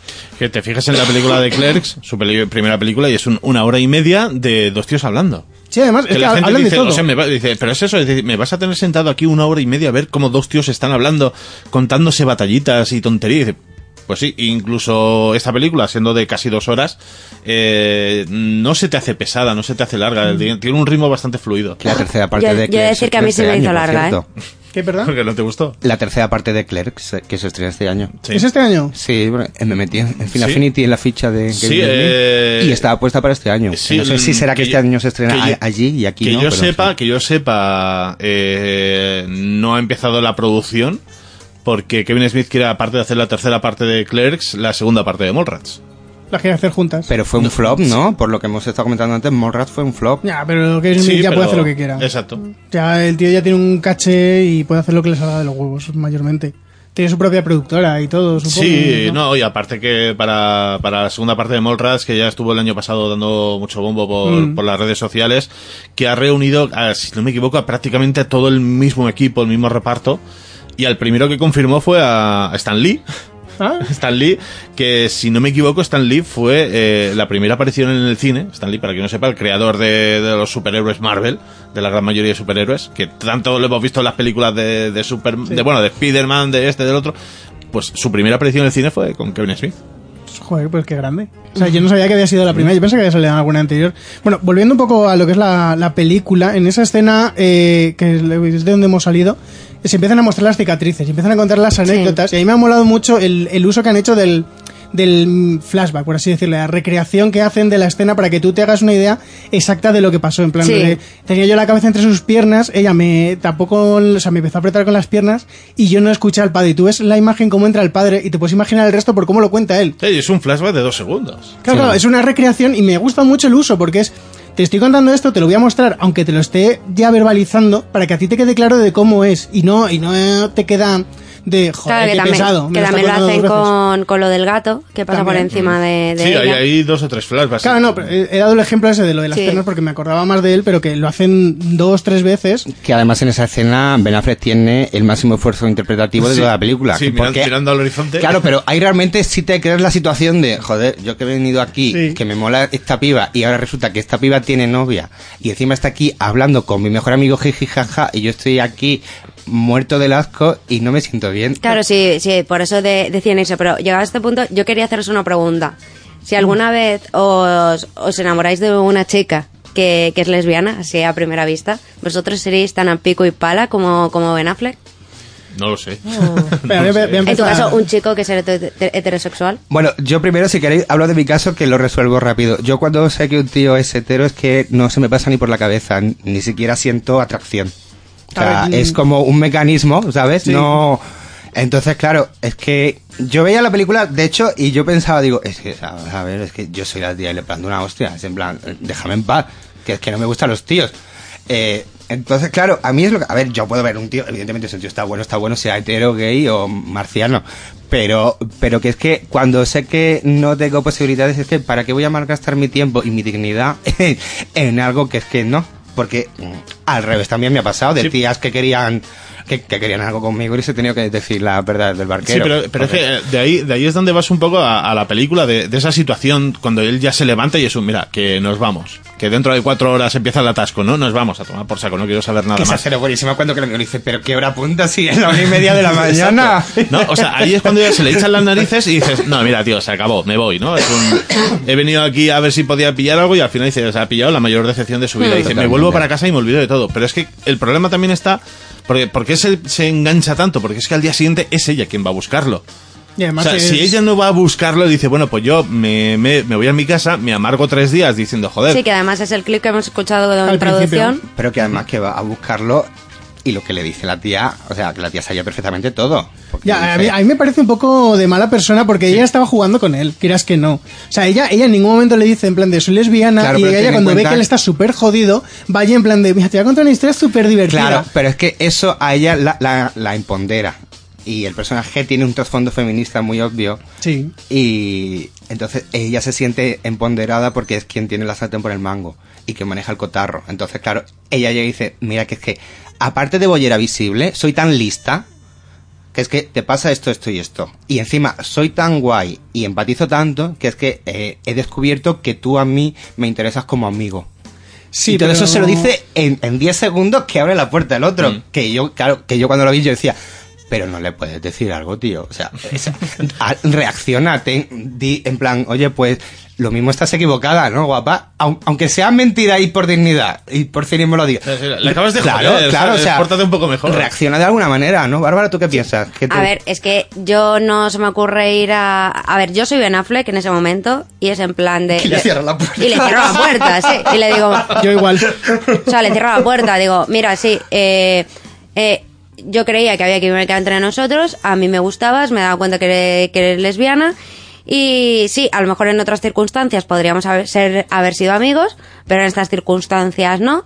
Así que te, te agradecería que a lo mejor más adelante, quién sabe, pues puede fraguar una amistad, pero de momento ahora mismo, pues no. Así que, mira, esta es la puerta, que la tienes aquí, te la voy a cerrar y te puedes ir por donde has venido. A ver, yo en esa escena, lo primero, yo al entrar, o sea, la abro la, la puerta y ya de por sí no se la cierro. Pero en el momento en que empieza ella de te voy a contar una historia súper divertida y se empieza a reír de ti, le digo, te vas a reír de tu puta madre. Sí, y le cierro sí, la puerta. sí, porque sí, es que la tía va allí súper empoderada y, yo siempre, Sí. y el tío está súper jodido y la otra, ay, es súper graciosa la historia de un tío que se enamora de una lesbiana y se da cuenta. Es súper divertido, que es seguro como, que estás mm, tú ahora mismo súper a gusto. ¿Cuántos pagafantas como Ben Affleck habéis visto en el cine?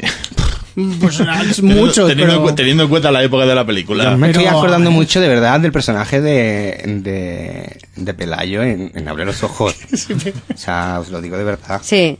Sí, es mucho, es muy- se parece es mucho, muy- sí. Es muy así. Lo que pasa es que Pelayo más, tenía el- alguna posibilidad. En la, en la Sí, bueno, versión, en la versión que- americana de Abro los Ojos, el personaje Pelayo lo hizo Jason Lee. Sí, Eh, bueno, sí, precisamente. eh, precisamente lo hizo. Si alguien nos está escuchando, que oiga el especial de Amenábar, donde Fernando nos explica perfectamente lo mo- mucho que le gustó el remake de Abre los Ojos, Vanilla Sky. Lo- las Sí. muchas ganas que tengo de volver a verla. Que también fue de Gus Van Sant, ¿no? Eh, no, no, no, es de ¿No? Cameron Crowe. Cameron- de Cameron es Crowe. verdad, es sí. de Cameron Crowe. Sí. Pero eh, volviendo a la película, es eso. O sea, a mí. O sea, por eso quería saber vuestra opinión co- como tres hombres.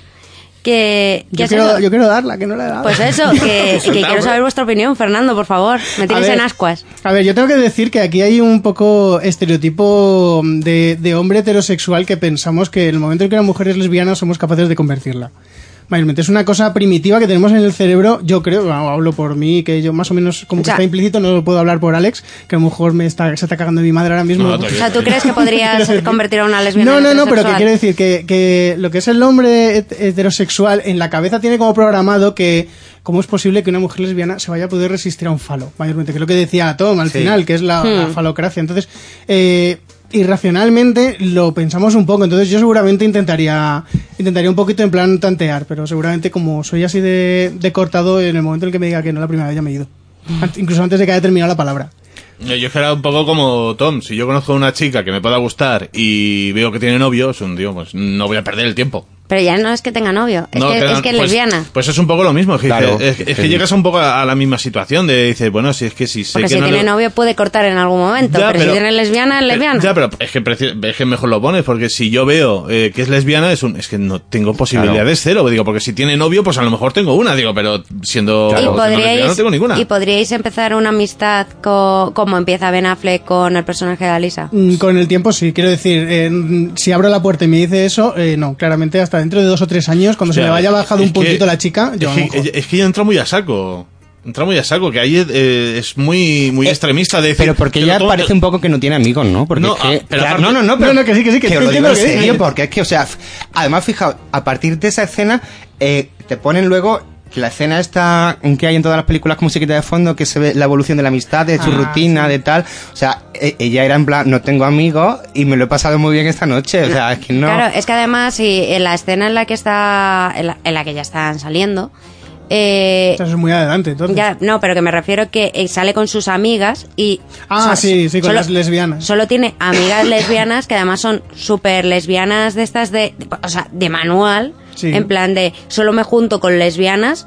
Y solo hablo de temas y- lesbianos. exactamente, y soy súper feminista. Y es que, eh, de hecho, o sea, me gusta mucho de una de las frases que dice una de las chicas, que dice, otra que ha sucumbido. Sí. Otra que muerde el polvo, dice. Sí, y es en plan de... Tío, o sea, es que no... Es, es que, es que no, no tiene sentido ninguno. O sea, si es que además, por ejemplo, el personaje de, de Alisa lo, lo dice, que ella se hizo lesbiana porque no se quería cerrar puertas, que yo no eso no lo tengo... Yo es que creo que, que seguramente a Kevin Smith le cayeron bastantes críticas por ello. Sí, sí, no, y, que- y le siguen cayendo. Pero, Sí, pero de todas formas es verdad ver. que el personaje de, de Alicia, eh, sí es verdad que lo que te deja a entender en realidad es...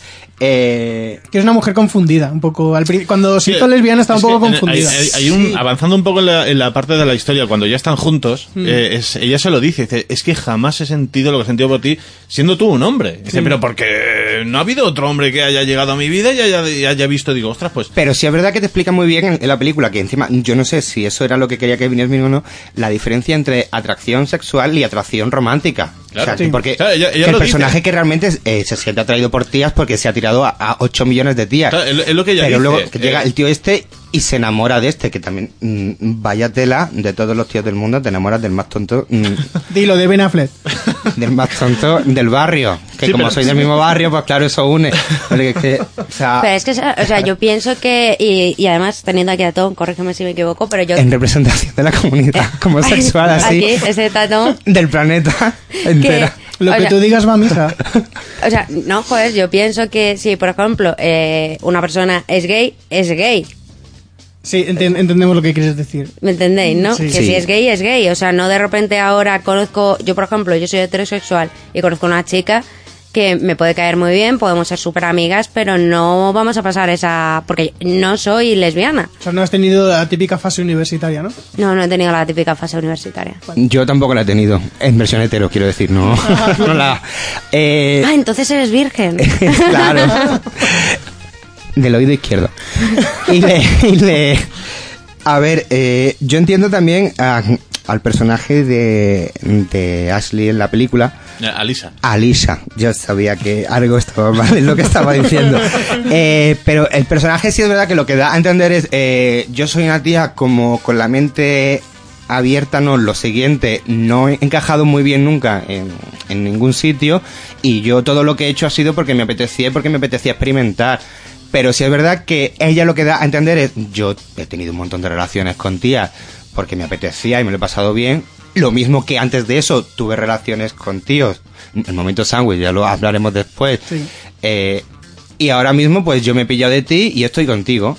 Entonces sí es verdad que el personaje puede dar una lección a modo de, de autoaceptación, porque que ella misma, dos minutos antes de que él se le declarara, estaba diciendo, mira, que es que yo soy homosexual, que es que no tiene na- nada que hacer conmigo. Pero luego cuando él se le declara, a ella como que se le enciende algo y dice, joder, pues, ¿por qué no lo voy a intentar si el tío este me está gustando? Pero yo no creo que en ningún momento sea que ella varíe, Hmm. sino que es una tía eh, que le gusta todo. Hoy en día... eh, O sea, es más bisexual que, que lesbiana. Hoy en día yo creo que se podría definir como pansexual, pero eso ya eh, quedaría para un podcast aparte sobre diversidad sexual. Pero, pero sí, o sea, a ver, yo el personaje me lo creo. También es verdad que me molesta muchísimo que en el cine, y no solo por esta película, en el cine como que te muestra mucho que el lesbianismo puede ser flexible. Sí. Yo he visto un montón de películas y un montón de series en las que hay un personaje eh, que le gustan las chicas y que de repente se va con un chico o al revés. Si esos personajes no se definieran como lesbianas, sino como bisexuales o pansexuales o tal, eh, sería diferente. Y eso sí es verdad que puede inducir a que haya chicos que piensen que a una chica lesbiana la pueden Convertir. meter en verea, digamos. Claro, efectivamente. Iba a decir devolver, pero sí va a sonar muy mal. Mira, que, que, por ejemplo, hay una película eh, preciosa francesa eh, que se llama Como los otros, que sale. Pilar López de Ayala, y un chulazo francés, que no me acuerdo el nombre. Y, y en esa película es al revés, es un tío homosexual declarado que se lía con, con Pilar López de Ayala. Entonces, ese vuelco, aunque te cuenta la misma historia, me gustó. Porque siempre suele ser el personaje femenino como, es que como estoy muy confundida, luego que al final yo siempre termino con un hombre, cosa que es que no es así, Hmm. para nada.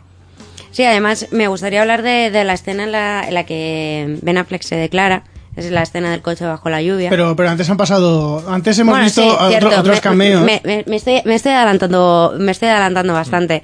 Porque además es que vemos, volviendo un poco a la historia de, de Ben Affleck con Banky, que están triunfando en, en su mundo de- del cómic y deciden que van a hacer una, una serie de... más les, les ofrecen. les ofrecen, que es algo que, que lo mismo. Ellos eh, vemos que son dibujantes de- del cómic, están metidos en el rollo superhéroe, están dentro de la escena independiente todavía, pero le llega una de las grandes oportunidades que muchos autores esperan, ¿no? Dar ese siguiente paso de... de claro, en aquel momento de los noventas era hacer una serie de, de- de animación.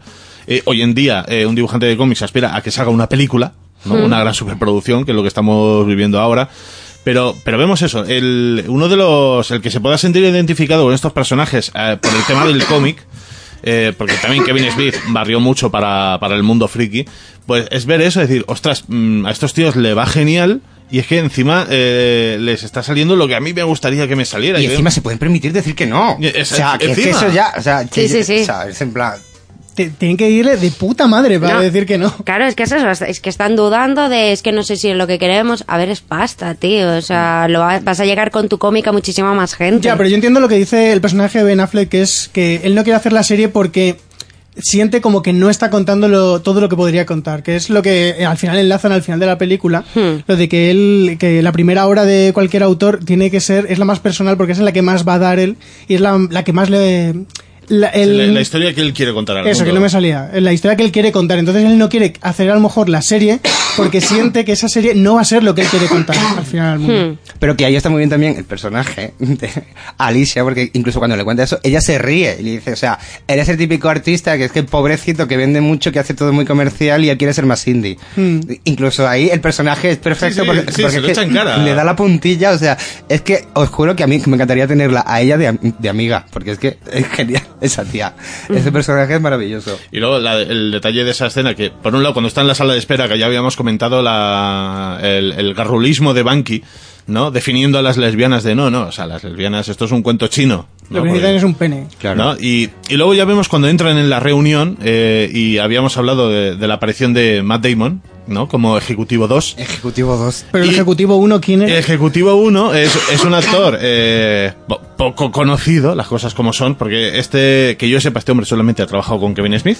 Sí. Eh, siempre, siempre que salía, salía con el mismo apellido, pero con distinto nombre. Ah, Eh, no eso. eh, sí, sí, eh, siempre era Hicks.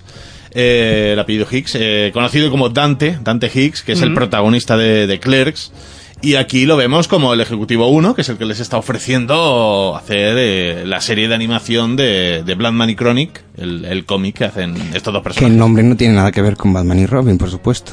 Es, Eh, una, de- es una parodia. Es que, eh, esto, bueno, mm, luego, lo, luego lo cuento mejor, porque el Kevin Smith también ha hecho cómics, sacó el cómic de, de y Chronic. ¿En serio? ese- Está, está, está- además está editado en España. Que Sí, está sí. editado en Está español editado- también. salió hace años, salió hace Yo vi el años. otro día en la FNAC. Pero ¿quién Sí. dibujó eso? Eh, bueno, no me acuerdo quién fue. Y Pero en plan merchandising de la peli, o sea, el, el cómic ese... mm, existe, son, fueron que fueron tres o cuatro grapas que en España se editó en un, en un tomo. qué fuerte. Y, y existe, y es, es, es el cómic, eso es una historia de J. Bob el Silencioso ¿En de cómo se convierten en superhéroes y se convierten en Batman y Chronic. Y es más, eh, eh, si, a ver, esto, esto que voy a decir, esto es hacer trampas, ¿no? Pero si, mm, si veis Netflix por el navegador de internet y trucáis la IP, para o sea, si, que si para- te, si te mueves a Estados Unidos. ¿te No, refieres? exacto, te pone- Los DNS, ¿no? No, Sí. eh, si, si te, si te vas a, los si te vas a Netflix Estados Unidos, estando en Estados Unidos, eh, puedes ver eh, una película de poco más de una hora de duración, que es una peli- de, de la ese mismo cómic de, de J. Bob, cómo se convierte en Blackman y Chronic. Que eso, eso lo sacó, si no me Que es equivoco. una peli de animación. Peli de animación, animación bastante cutre. eh, que si no me equivoco la sacó a finales de 2014, ¿En 2015. serio? Pero, o sea, Está. es flipante. O sea, Sí. es, es lo que hablábamos antes del el empeño de Kevin Smith de un universo Exp- expandir propio, su propio con universo. personajes propios, expandirlo a, a- a muchos medios. Y, y es eso, y si no tienes la oportunidad de viajar a Estados Unidos, pues siempre cabe la posibilidad de buscarlo por Amazon a través de No hay cines y palomitas. También. Claro, sí, a partir del Claro. link ahí lo puedes buscar y seguro que lo decir encuentras. algo de Torrent, pero mejor no. Es Del más, pueblo eh, eh, dices. Sí, Sí. de Torrente, Sí. de Claro. un pueblo de del pueblo. Valencia, preciosa. Claro, por eso, del pueblo de Valencia. Sí, Torre. pero bueno, que en, en Netflix está subtitulada en español, por lo que si buscáis el DVD o el Blu-ray seguramente venga también con los subtítulos. Mm, muy interesante. La verdad es que yo no sabía nada, ¿eh? Yo sabía lo del, lo del cómic porque lo vi hace poco en la FNAC, pero lo de la película hasta el 2014 no, te- no tenía ni idea. Mm. O sea, Pues- y- pero bueno, y a, a mí lo que es el personaje de el bueno, el actor que hace de Dante, no sé cuánto que me has dicho, mm, la verdad es que no me no, no sé, es un tío que me cae bien, pero A ver, es que, el- a ver, ahí el- el- es un... Oye, como somos colegas, te voy a dar dos frases en mi nueva peli. Claro, si es que No. no, tiene más. Eh, Es que- está, está ahí por- porque podría haber sido el hermano de, de Kevin Smith o el primo de, de Ben Affleck. No, Eh, pues es sí. un- me hace falta que a un tío para dos frases, Mm. ¿no? Y digo, tiro de colegas y llamo a este. Si este le hubiera Claro. dicho que no, a lo mejor hubiera salido el, el que hace de Randall en Clerks. O el panadero de Kevin. Smith. no hombre, yo, entiendo que llamó a este hombre es porque, como es amigo. Queen Culkin. Como, ay, cállate, que hoy, fíjate, de casualidad, estaba investigando la familia Culkin y, y la mayor, que era Dakota Culkin, se murió atropellada a los 30 años. No lo sabía. Es que eh, hoy voy a ver una peli de terror que, se- que ha estrenado Rory Culkin y a raíz de Rory Culkin, ese gran protagonista de Scream 4, he estado eh, mirando cosas de la saga familiar. Eh, Queen Culkin solo tiene Wikipedia en inglés, ya está, claro, normal.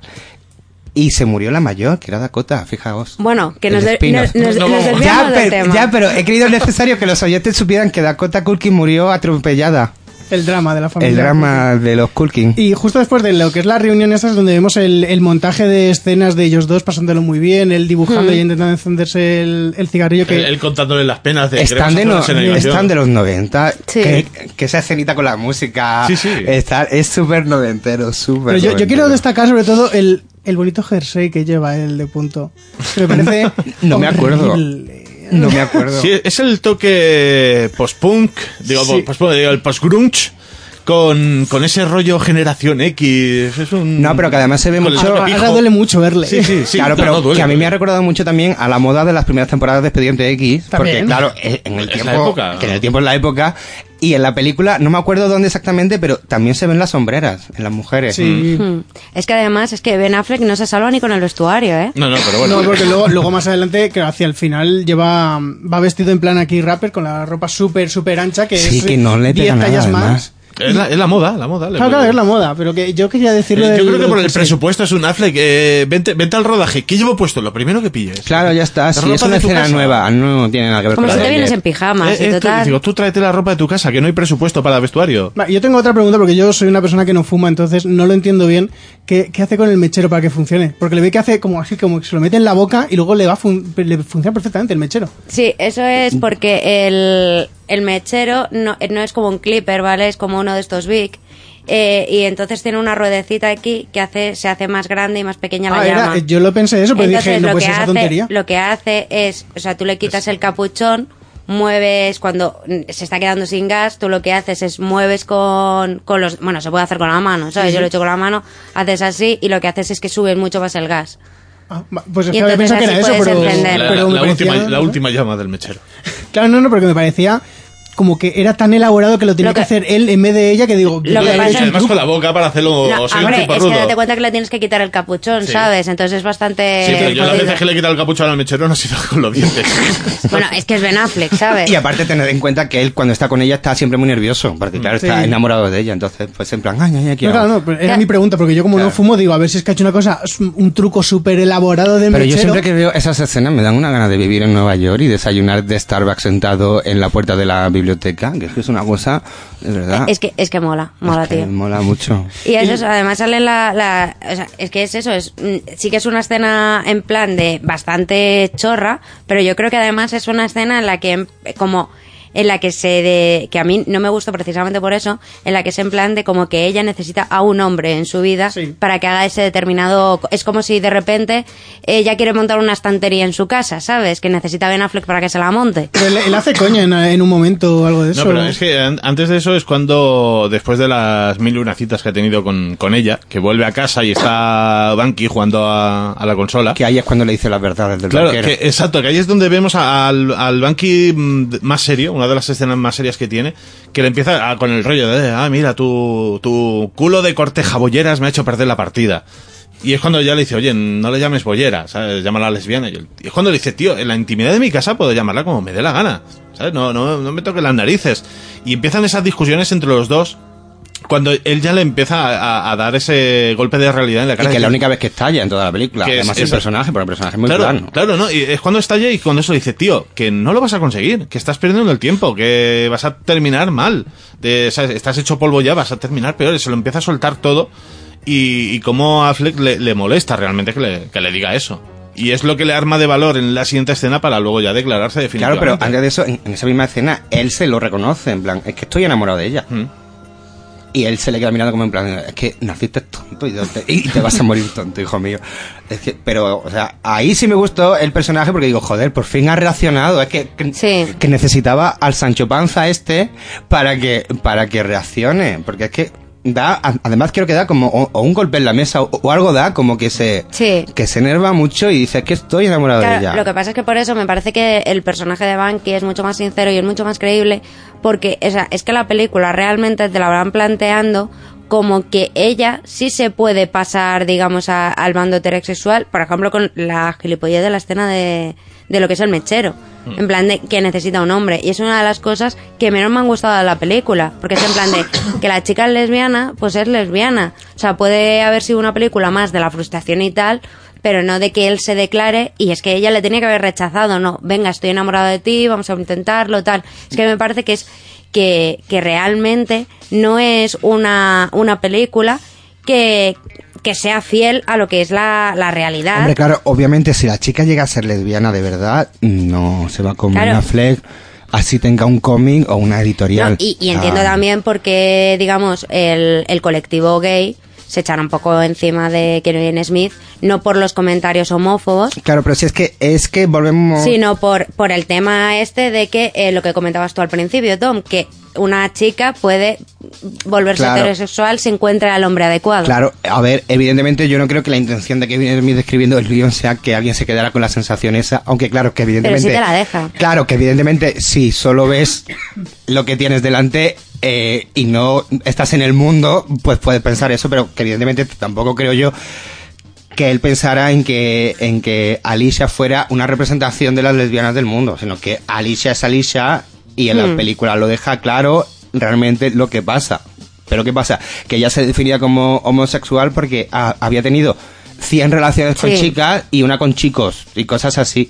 Pero evidentemente, si la película fuera que ella le dice a él, mira que es que soy lesbiana, que es que no hay donde rascar, la película se hubiera terminado ahí, no tendría sentido, claro. El entonces, minuto 20. entonces, claro, entiendo perfectamente que, que organizaciones gays se O lo, sintieran haber, ofendidas. o lo podría haber aceptado Ben Affleck y haber dicho, venga, sí, vale, es que es lesbiana, no tengo nada que hacer. Ya, pero te has topado con el tonto del barrio. Claro, pero y aparte que sí me gusta mucho que tenga un personaje gay negro eh, completamente visible y, y que tiene también un peso en la película y que es uno de los personajes mejor construidos junto con la chica. Entonces, Hmm. que sí, a ver, que puede ser muy picajoso, que tal, pero no sé, es como si yo digo, "Mm, es que no me gusta Boris Izaguirre porque no me siento es que no me tengo que sentir yo identificado con nadie o sea ni nadie me tiene que representar a mí como gay o como Mm. lesbiana cada uno es cada uno y ya está y la película sí recoge mm, tiene muchísimas cosas buenas porque los dos personajes de los dos amigos empiezan con muchísimos prejuicios y terminan con cero prejuicios entonces evidentemente Sí, van evolucionando a lo largo de la película. yo durante la película estaba muy cabreado, ¿eh? Como tú.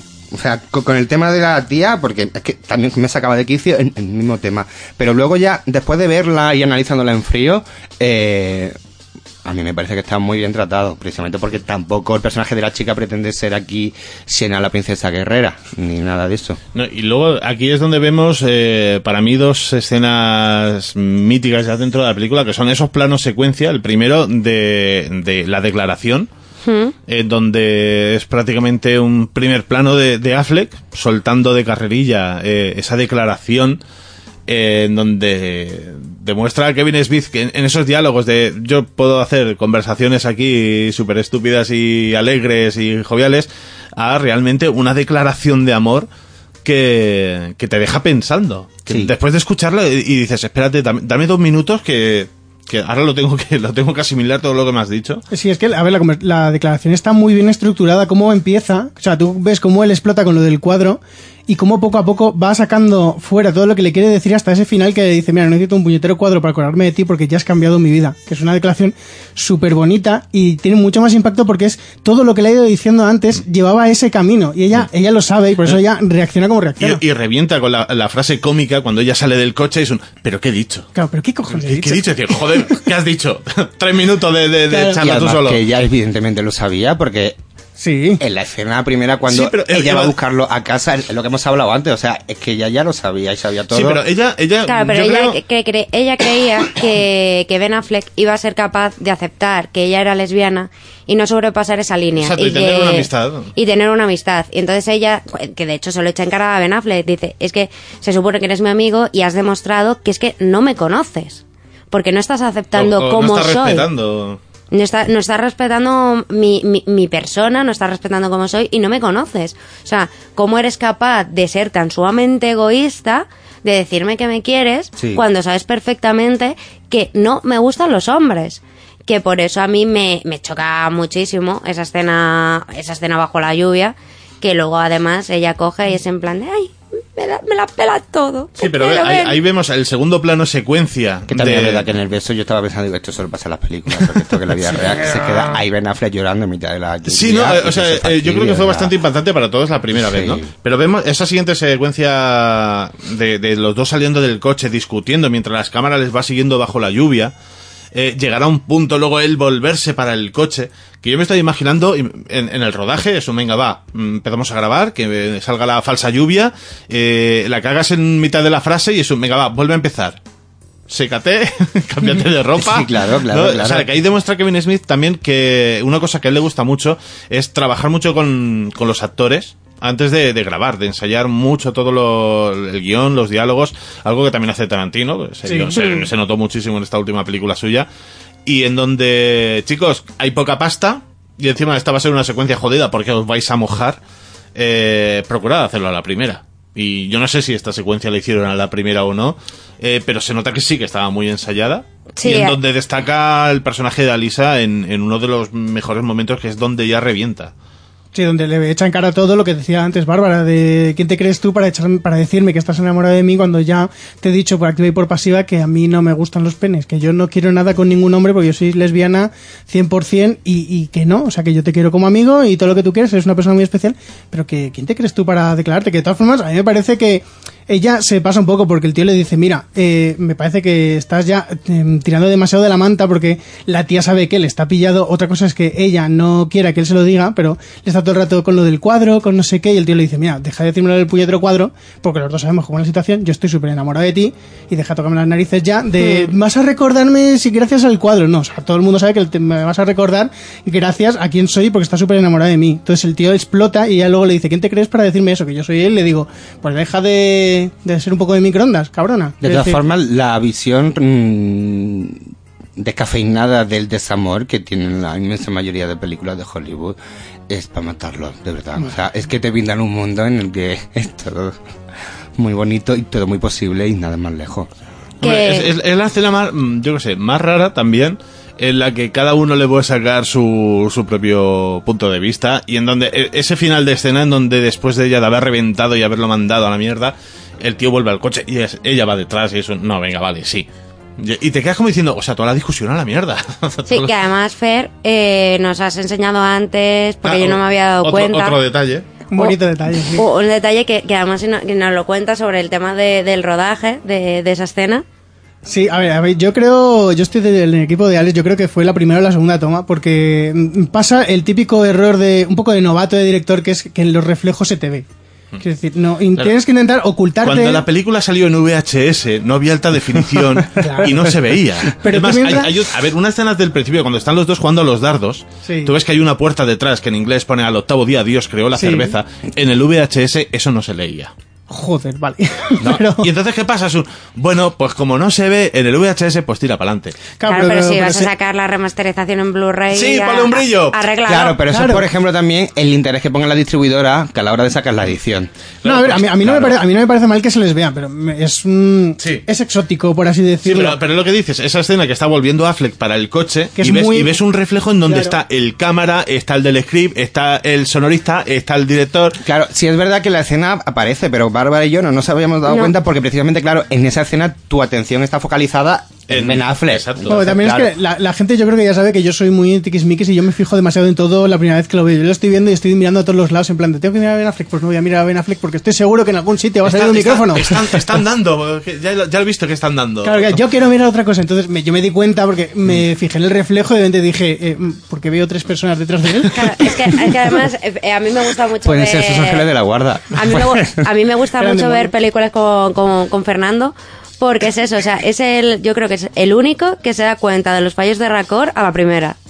De Sí. fallos de Raccord, fallos de, a, a la primera. Da lo mismo lo que veamos, que es salir del cine y dice, ¿te has dado cuenta del fallo de Raccord, de tal escena, no sé qué? Y yo, no. Pues, He, he pues, pestañeado en ese momento, no me he dado cuenta. Claro, si pestañeas te lo vas a perder, como decía el eslogan ese. Pero a ver, que, o sea, que aunque salgan en el cristal, me parece que es una escena muy buena porque es un plano secuencia que es lo que dice Alex, que es la cagas y te tienes que secar y luego volver a empezar a grabar desde el principio y, es- y eso tiene pinta de ser un coñazo. Pero, a ver, en la remasterización se lo puede haber currado un poquito y... a ver, un reflejo, tío, un una- una reflejo. iluminación y- No sé, yo estoy seguro que, que puedes borrarles digitalmente porque todo es muy azul, todo es muy Sí. oscuro. No, no, no me voy a fijar tanto en que tengáis esa tonalidad, pero lo que es la escena, el final es muy de película. El final es el, el pero que yo le sacaría a esa escena, que es Mm. que de repente ella llega corriendo y se le lanza ya a los brazos y es como... A ver, Sí, pero es donde, después de esa escena, tú ya piensas, bueno, pues final de la película, ¿no? Eh, chico consigue a la chica. sí. Sí, pero, pero- pero es que te das cuenta y dices, no, a ver, estamos en la mitad de la película. Y tienen que pasar cosas, no, dice, claro. y, aquí, y aquí es donde realmente la bomba revienta. Sí, aquí es donde, aquí es donde la trama eh, da un giro. Porque tú hasta entonces tú dices, bueno, pues estresará toda la película, el tío detrás de ella, llegará un momento en el que o la consigue o ella ya le manda a tomar por culo y, Y se fin. acaban separando, pero es fin ya. Pero dices, joder, que estoy en el minuto 55 o 50, no sé exactamente cuál es. Y, y- de repente están ahora juntos. ¿Qué me, ¿Qué me vas a contar ahora, Kevin Smith? Y me parece muy, muy buena la historia, o sea, eh, la estructura de cómo la conoce, cómo la consigue y luego qué es lo que pasa después. Me Que parece. es lo que nos vemos en muchas veces en, en- en las típicas películas Claro. de chico conoce chica, es un, vale, sí, se han enrollado, fin de la película. Y dice, no, a ver, se han enrollado, no. O sea, Yo- yo quiero a- ver. a- ahora, ahora es cuando empieza la relación. ahora es cuando empieza la relación y prepárate. Además es que eh, a partir de este momento, a mí el personaje que más me gusta, que cobra fuerza, que ya lo he dicho varias veces, es Banky, porque es el único que sigue ahí En fiel a sí 13. mismo. Sí, en sus 13. Pero es que de todas maneras el personaje de Banky es, mm, es muy interesante porque aunque sigue siendo fiel a sí mismo, tú le ves como intenta mm, suavizarse a- en favor a- del personaje de, de- en favor de Hmm. Holden para no hacerle daño porque, bueno, como luego descubriremos, pues tiene un aprecio especial por él. Pero que como son amigos desde hace tanto tiempo, él dice, mira, yo estoy súper jodido, yo, mm, a esta mujer, estoy hasta las narices de ella, pero coño, es la novia de mi amigo, voy a tener que comerme un poco mi orgullo y, y mis prejuicios y, y callarme. Sí. Claro, es que vemos esa siguiente escena de el día después, los dos se han enrollado, eh, se han ido a, a- a la casa barra estudio de trabajo que tienen eh, Holden y, y Banky. Y es la escena de, de Banky llegando por la mañana con su desayuno a su puesto de trabajo y ver la casa patas arriba, el sofá volcado, los dos ahí durmiendo medio en pelotas y donde eh, Banky se queda con un... Joder. Es que además... Joder, en- y es una secuencia de, de- de verlo y además de después de haber reventado eh, en la secuencia anterior, eh, no dice nada y se va. Pero es que eh, eh, a mí me gusta mucho precisamente porque tiene es como el contrapunto de la escena anterior cuando discutían que le dice nunca vas a conseguir acostarte con ella. Sí. Y de repente el tío llega a la mañana siguiente y se lo encuentra que se le ha acostado, que el- su cabeza es en plan de que hijo de puta, o sea, solo por ganar la apuesta. Sí, pero dice, parece que ha hecho un reset ahí. Es un Sí, además eh, me gustaría que escucháramos también este momento porque también tengo el clip, el clip de audio para que, para que podamos comentar más la, más la escena. Parecías muy jodido ahí dentro. Estabais follando en mi sofá. Lo siento. Quería ver un poco la tele. Es duro hacerlo cuando tu mejor amigo acaba de tirarse a una comecoños en tu sofá. Ella llevaba unos boxers. Todo esto va a acabar mal. Eso no puedes saberlo. Te conozco. Eres demasiado conservador para esa chica. Ella ha visto cosas que nosotros solo hemos leído en los libros.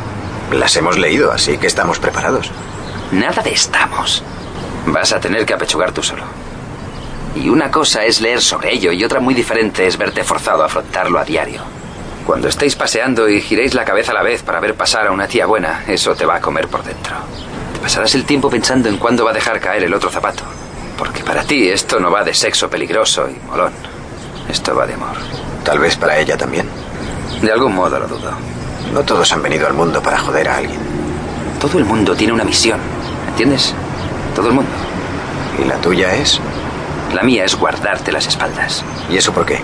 Para asegurarme de que el tiempo que hemos pasado juntos creando algo no haya sido inútil. Ah, ella no va a cargarse el cómic. No estaba hablando del cómic. Claro, pues aquí es, es donde vemos eh, lo que estábamos comentando antes, que mm, digamos como Banky intenta pues proteger a su amigo porque él, aunque ya digamos que han conseguido Ben Affleck, ha conseguido a la chica, Banky sigue viendo, a, a ver, es que, que no, que es que aquí hay algo más. Es por eso que es una de mis, mis escenas favoritas, por eso, porque él, él lo que le dice, dice, todos tenemos una misión en esta vida y la mía es protegerte. Hmm. No, eh, no estás siendo egoísta, sino todo lo contrario. Dice, es que yo estoy aquí para ayudarte a ti, que eres mi mejor amigo, que nos conocemos desde críos. Y, y cuando Affleck no lo está entendiendo, dice, "A ver, ella no se va a cargar el cómic. Y dice, es que no estoy hablando del cómic, estoy hablando de nuestra amistad. Que Banky ve que desde el primer momento dices, tío, esto no solamente no va a funcionar, sino que vas a terminar mal. Te lo estoy diciendo por activa y por pasiva, y aún así no me estás haciendo caso. Sí. Y, y ve Banky que dice, es que él es, lo ve venir todo. Es un- esto se está jodiendo y a pasos agigantados. Claro, es que además en, en, en este momento Alisa y, y Holden empiezan una la más romántica historia de amor de todos los tiempos. Después del diario de Noah.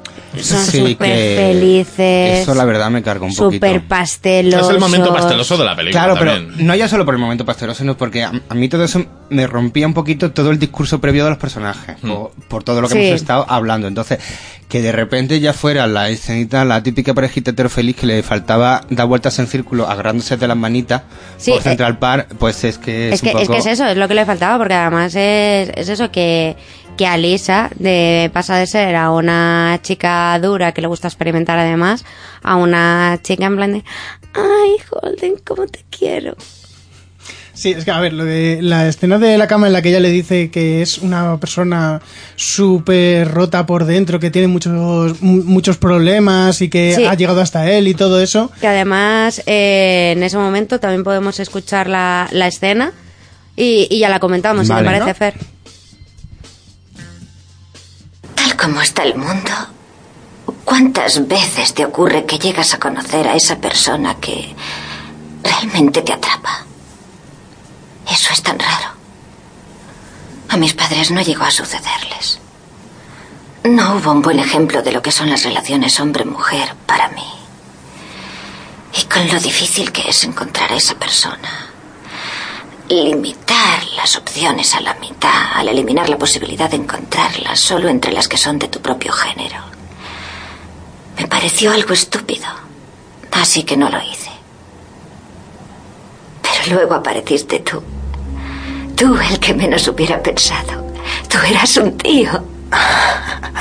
¿Todavía lo soy? Y mientras me iba enamorando de ti, traté de ponerle freno a eso. Porque eras un hombre. Hasta que recordé por qué abrí mi puerta a las mujeres en primera instancia. Para no limitar la posibilidad de encontrar a esa persona que se ajustará completamente Y aquí estamos. Me he completado al buscarte. Me siento justificada al estar en tus brazos. He llegado aquí por mí misma. Y no me preocupa si he dejado de buscar en alguna parte. Para mí eso lo significa todo. Bueno, Fer, como estábamos co- con lo que estabas diciendo desde antes que, que te cortara, para, para escuchar el clip, o sea, cuéntanos un poquito cómo ves esta escena, cómo es el momento ñoñería. A ver, el momento ñoño eh, realmente es lo que dice Tom. Destruye un poco lo que es el personaje que habíamos conocido de, de Alisa, porque hasta entonces es un personaje súper duro, muy feminista, y de repente en esta escena eh, abre su corazón y le dice al otro que está llena de inseguridades, que en realidad cuando le conoció a él se dio cuenta de que era alguien especial y, y eso le, le resultaba muy chocante porque él es un hombre y ¿cómo puede ser que se sienta tan atraída por, por un hombre? Entonces, no me gusta mucho porque destruye mucho. Todo, todo, todo el Hmm. carácter que ella tenía, eh, la fuerza que tenía, se, se abre y, y- y deja salir como a una niña pequeña que es, necesita, que tiene un poco de edad issues, me parece, que necesita una persona protectora Sí. que la cuide, que esté siempre encima de, de ella. Y entonces no me, no me gusta mucho eso. Me gusta mucho cómo termina la escena, porque cómo le rebajan la, la- el momento dramático con la frase de de Ben Affleck que le dice lo de, bueno, cuando contemos esto puedo decir que lo que Hmm. quieres era un poquito de polla. O sea, que me gusta mucho el punto de, de- Sí. de- de tan de tío, porque en realidad eso es una frase que yo estoy seguro que muchísimos tíos habrían dicho porque eh, normalmente no sabemos procesar que nos digan esas cosas así de repente en, en esos momentos. Sí, pero es, es cierto, o sea, a mí el, lo que es el personaje de, de Alisa en este momento, o sea, toda la credibilidad que estaba ganando a lo largo de la película, para mí en este momento, o sea, la pierde. A mí me saca muchísimo de, de la película. Estoy con Bárbara. Más que nada porque ha empezado en plan de ser una chica súper feminista, súper lesbiana, súper dura, súper segura de sí misma, a, oye, que mira, que todos estos meses de amistad en los que yo te estaba diciendo que era lesbiana, pero es que realmente desde el principio, en el momento en que te conocí, cuando me presenté en la puerta a decirte, oye, mira, te has enamorado de una lesbiana, no sé qué, no sé cuánto es esta historia tan divertida, que todo eso era mentira, porque realmente me estaba enamorando de ti. Es en plan de, es que, o sea, durante la mitad de la película me has estado mintiendo. De todas formas, yo pienso que se va enamorando ella poco a poco, a medida que su amistad va... Sí, yo creo Sí, que es eso, sí. que a ella le, que- le- le llama la atención a él como, como persona, de, bueno, yo qué sé, acabo de conocer a este chico, me llama la atención, voy, tengo interés por conocerlo más y cómo es eso, poco a poco ya lo que dices, se va enamorando, pero se, se va negando. Es decir, Claro, no sí. quiero enamorarme de, Sí, de eso Ben Affleck. yo, eso yo lo entiendo, que no, no se quiere enamorar de, de Ben Affleck. Eh, no, bueno, no entiendo cómo- entendemos todos. No, no entiendo cómo alguien querr- querría enamorarse de Ben Affleck. Hola, Jennifer López. Pero la, la historia es que, que es eso, que Alisa, eh, que es un personaje súper decidido y demás, que el momento este de, de cama, es que me, me- me saca mucho de la película. Una cosita, eh, yo no sé si lo sabéis, pero así tiene que ser Ben Affleck de espabilado, que Jennifer López hizo firmar un contrato prematrimonial en el que Ben Affleck se comprometía a tener sexo con ella mínimo cuatro veces a la semana, Héroe. ¿Vale? Vale, eh, bueno, pues eso eh, se lo hizo firmar Jennifer López a Ben Affleck en un contrato. Héroe, lo quiero repetir. las cláusulas que habría ahí, pero, o sea, Bárbara me está mirando con una cara de no me creo que me está- te lo juro, O sea, te lo juro, o sea, imaginaos el chico, Pero ¿quién quiere tener sexo con Ben Affleck? Pues se ve que mucha gente. es que es súper asexual, si es como Ramón García, son personas muy asexuales, muy, Bueno, que es que, o sea, ¿quién se puede citar con, con Ramón García? Nadie, pues con Ben Affleck tampoco. Pobre, pobre Ben, pobre Ben. O sea, le has puesto a pobre, Robert- po- pobre Ramón. y pobre Ramón también. Pero, joder, le has puesto en un momento Ramón, así- somos super fans tuyos en este programa y nos Y encantan cómo presentan lo- la- las campanadas. Y tu capa, super fans, ¿eh? Pero, pero bueno, a ver, volviendo un poco a lo que es a, Ben Affleck, es cierto que en esa escena, eh, lo que he dicho antes, ellas se destruyen un poco y, y justo esa escena es la que más me saca de la película. A mí también. Aunque Sí. luego, aunque luego lo vuelven a arreglar un poco cuando más adelante lo del partido de hockey que llegaremos ahora. Pero lo que es ese momento me, me sobraba muchísimo porque yo entiendo que, que Kevin Smith lo que quería decir era en plan de, mira, ella era súper lesbiana, a lo mejor tenía un poquito de dudas, pero a lo largo de lo que hemos ido viendo de historia ella se enamora porque Ben Affleck por X o por B, a lo mejor es que eh, fuera de cámara en las escenas que no vemos el tío tiene súper carisma. Eh, claro, es eso, porque es que es muy irreal que tenga que ser precisamente del personaje de Ben Affleck. Claro. Del que te enamores así. O sea, no, es que no. Pero claro, entonces yo entiendo que la escena la quiere poner para decirte, mira, ella era una mujer súper dura, súper feminista, pero en realidad es un poco niña, niña que necesita que la cuiden. Entonces, no me gusta porque te saca mucho de la película y me parece que no está bien pensado el momento, pero entiendo que lo pone para eso, para que tú sientas un poco de empatía hacia ella y que, diga- y que luego cuando descubres todos los problemas que ha tenido dices, ah, vale, o sea que en el momento en el que ella le decía todo eso en la cama, en realidad estaba hablando de todas estas historias que aún no le ha contado y que es lo que le atormenta al final, que es Mm. el pasado que tiene. Entonces, vista en revisionados, pues esa escena a lo mejor la puedes valorar más, porque dices, vale, aquí está haciendo muchas referencias a todo lo que luego más adelante nos vas a contar. Pero aún así, la escena me sobra, porque es que aún en el revisionado mm, te, te me saca de la película, aún sabiendo todo eso, porque es un discurso tan ñoño y tan mm, irreal con el personaje, es tan poco coherente con lo que nos has mostrado del personaje, que no, que no, que es como, podría ser presente una escena que han rodado al final de la película, lo típico, que en termina la película y dicen, no, necesitamos una escena de 5 minutos más porque yo que sé, nos han dicho que tiene que durar hora 40 y dura hora 35. Yo creo que tiró un poco por el, el, el tema más comercial de la película. También. De, de decir, vamos a ponerle la guinda a esta relación para decir, es que es, es lo más precioso, lo más bonito para que tú como público lo digas, joder, qué, qué, qué guay, qué bien. ¿Cuánto Por- se quieren? Se Pero quieren más, más que nada digo, porque dice, es que la siguiente escena es una hostia en la cara. Sí. No, es un, asimílalo que es súper bonito y súper romántico porque es que la siguiente, o sea, si ya te deja un poco piquit, vas a fliparlo ahora. La siguiente escena es la del sándwich. Sí, Eh, que, es, exactamente, que ¿no? es cuando Banky se, se entera del mote en el instituto de, de Alisa, que, que es sandwich. Bueno, sandwich en español, que en inglés, ¿cómo Es era? finger cups. Que, que, bueno, ¿alguien explica lo que es eso? Es una especie de broma. Eh, La, la trampa china. Es un Sí. artículo como de broma, como de papel pinocho, que es un cilindro en el que tú metes un dedo, metes el otro por el otro lado y no lo puedes sacar. Es Sí, como- los dos dedos índices. Ah, eso es como lo que sale en la familia Adams. Sí. Sí, Sí, que metes los dos dedos índices y estás atrapado y no y, y si estiras, cierra más y no puedes sacarlo. Sí, Claro. eso en varias películas. Eso, se- sí lo hemos sí. visto bastante. Entonces, en, en la película en español le llamaron sándwich, que me parece bien, porque Sí, por porque esa es que, época, claro, por esa época no era muy conocido Sí. lo que es el, el atrapadedos. No, Y, y- y ahora Sí. tampoco, o sea, no. No, o sea, el no es que, muy dado en España. Tú imagínate que eres el que está traduciendo la película, mm, ves esto y dices, eh, pues la vamos a llamar la atrapadedos. Ya, sí. Ostras, oh, no, la atrapa... ¿Cómo- ¿Cómo se llama este invento? No, el- trampa el- el- china. la trampa china. No, tampoco la vas a llamar a la muchacha trampa china, ¿no? Eso, Al final dices, pues, sándwich. Sí, no, pero eso, que me, me parece buen cambio porque, a ver, eh, una vez que se a hacer mímica, dices, no, no, tú no estás haciendo un sándwich con las manos. No, exacto, porque dices, está agarrando un, un índice con el otro índice y dice, ¿Qué como un sándwich. Y dices, pues, "Uy, una- a mí si me hice un sándwich y está juntando las palmas, pues Claro. Claro, que además le, le llaman sándwich, eh, que, bueno, no sé si Tom nos hace los honores de, de contarnos por qué a Lisa la llaman sándwich. Un poco la historia. Me encanta que me lo digan. A mí es en plan, cuéntala tú, que tú No, eres el más yo. pervertido de todos. es, que, es, que me, es que me encantan tus resúmenes, Eh, pues a ver, eh, eh, Banky, Banshee, Banky. Banky, Banky. Banksy es el, es el pintor este. ¿eh? Banksy es el señor que hace dibujo anticapitalistas. Pues el otro, el amigo de Ben Affleck, eh, se enteran que la llamaban Sandwich porque ella tenía dos amigos que pasaban todas las tardes en su casa.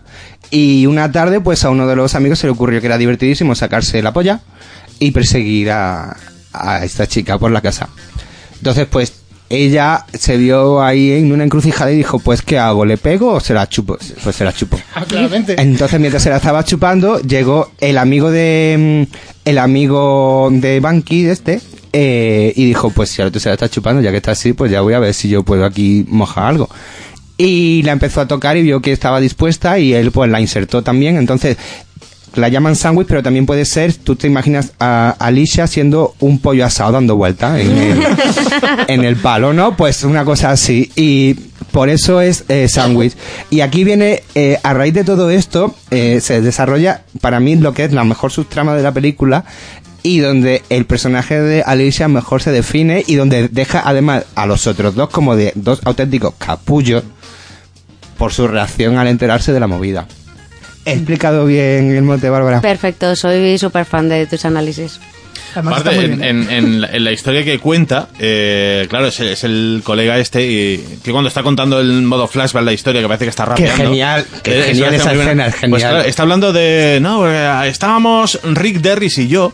Claro, Rick Derris es otro personaje del, del universo de Kevin Smith mencionado en todas las películas, bueno, en esta trilogía, sale en Clerks, aparece en Clerks y por lo visto eh, siempre que se le menciona es el mayor fucker del universo de, de Kevin Smith. Es el Pues viéndole nadie lo diría, ¿eh? Es ¿Eh? el Julio Iglesias de Kevin Smith. Sí, eh, claro, ahí te lo mencionan de, por ejemplo, en Clerks cuando estaban hablando de, no, la, la vez que casi me ponen los cuernos mi novia fue con este.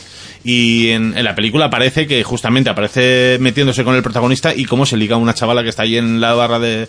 eh, en el mostrador de- del supermercado y en Molras también lo mencionan y sí- dice siempre que aparece el nombre de Rick Derris es como diciendo es el es el fucker Y aparte también lo que hablábamos de la crudeza de los diálogos, porque yo lo he contado así como muy en plan...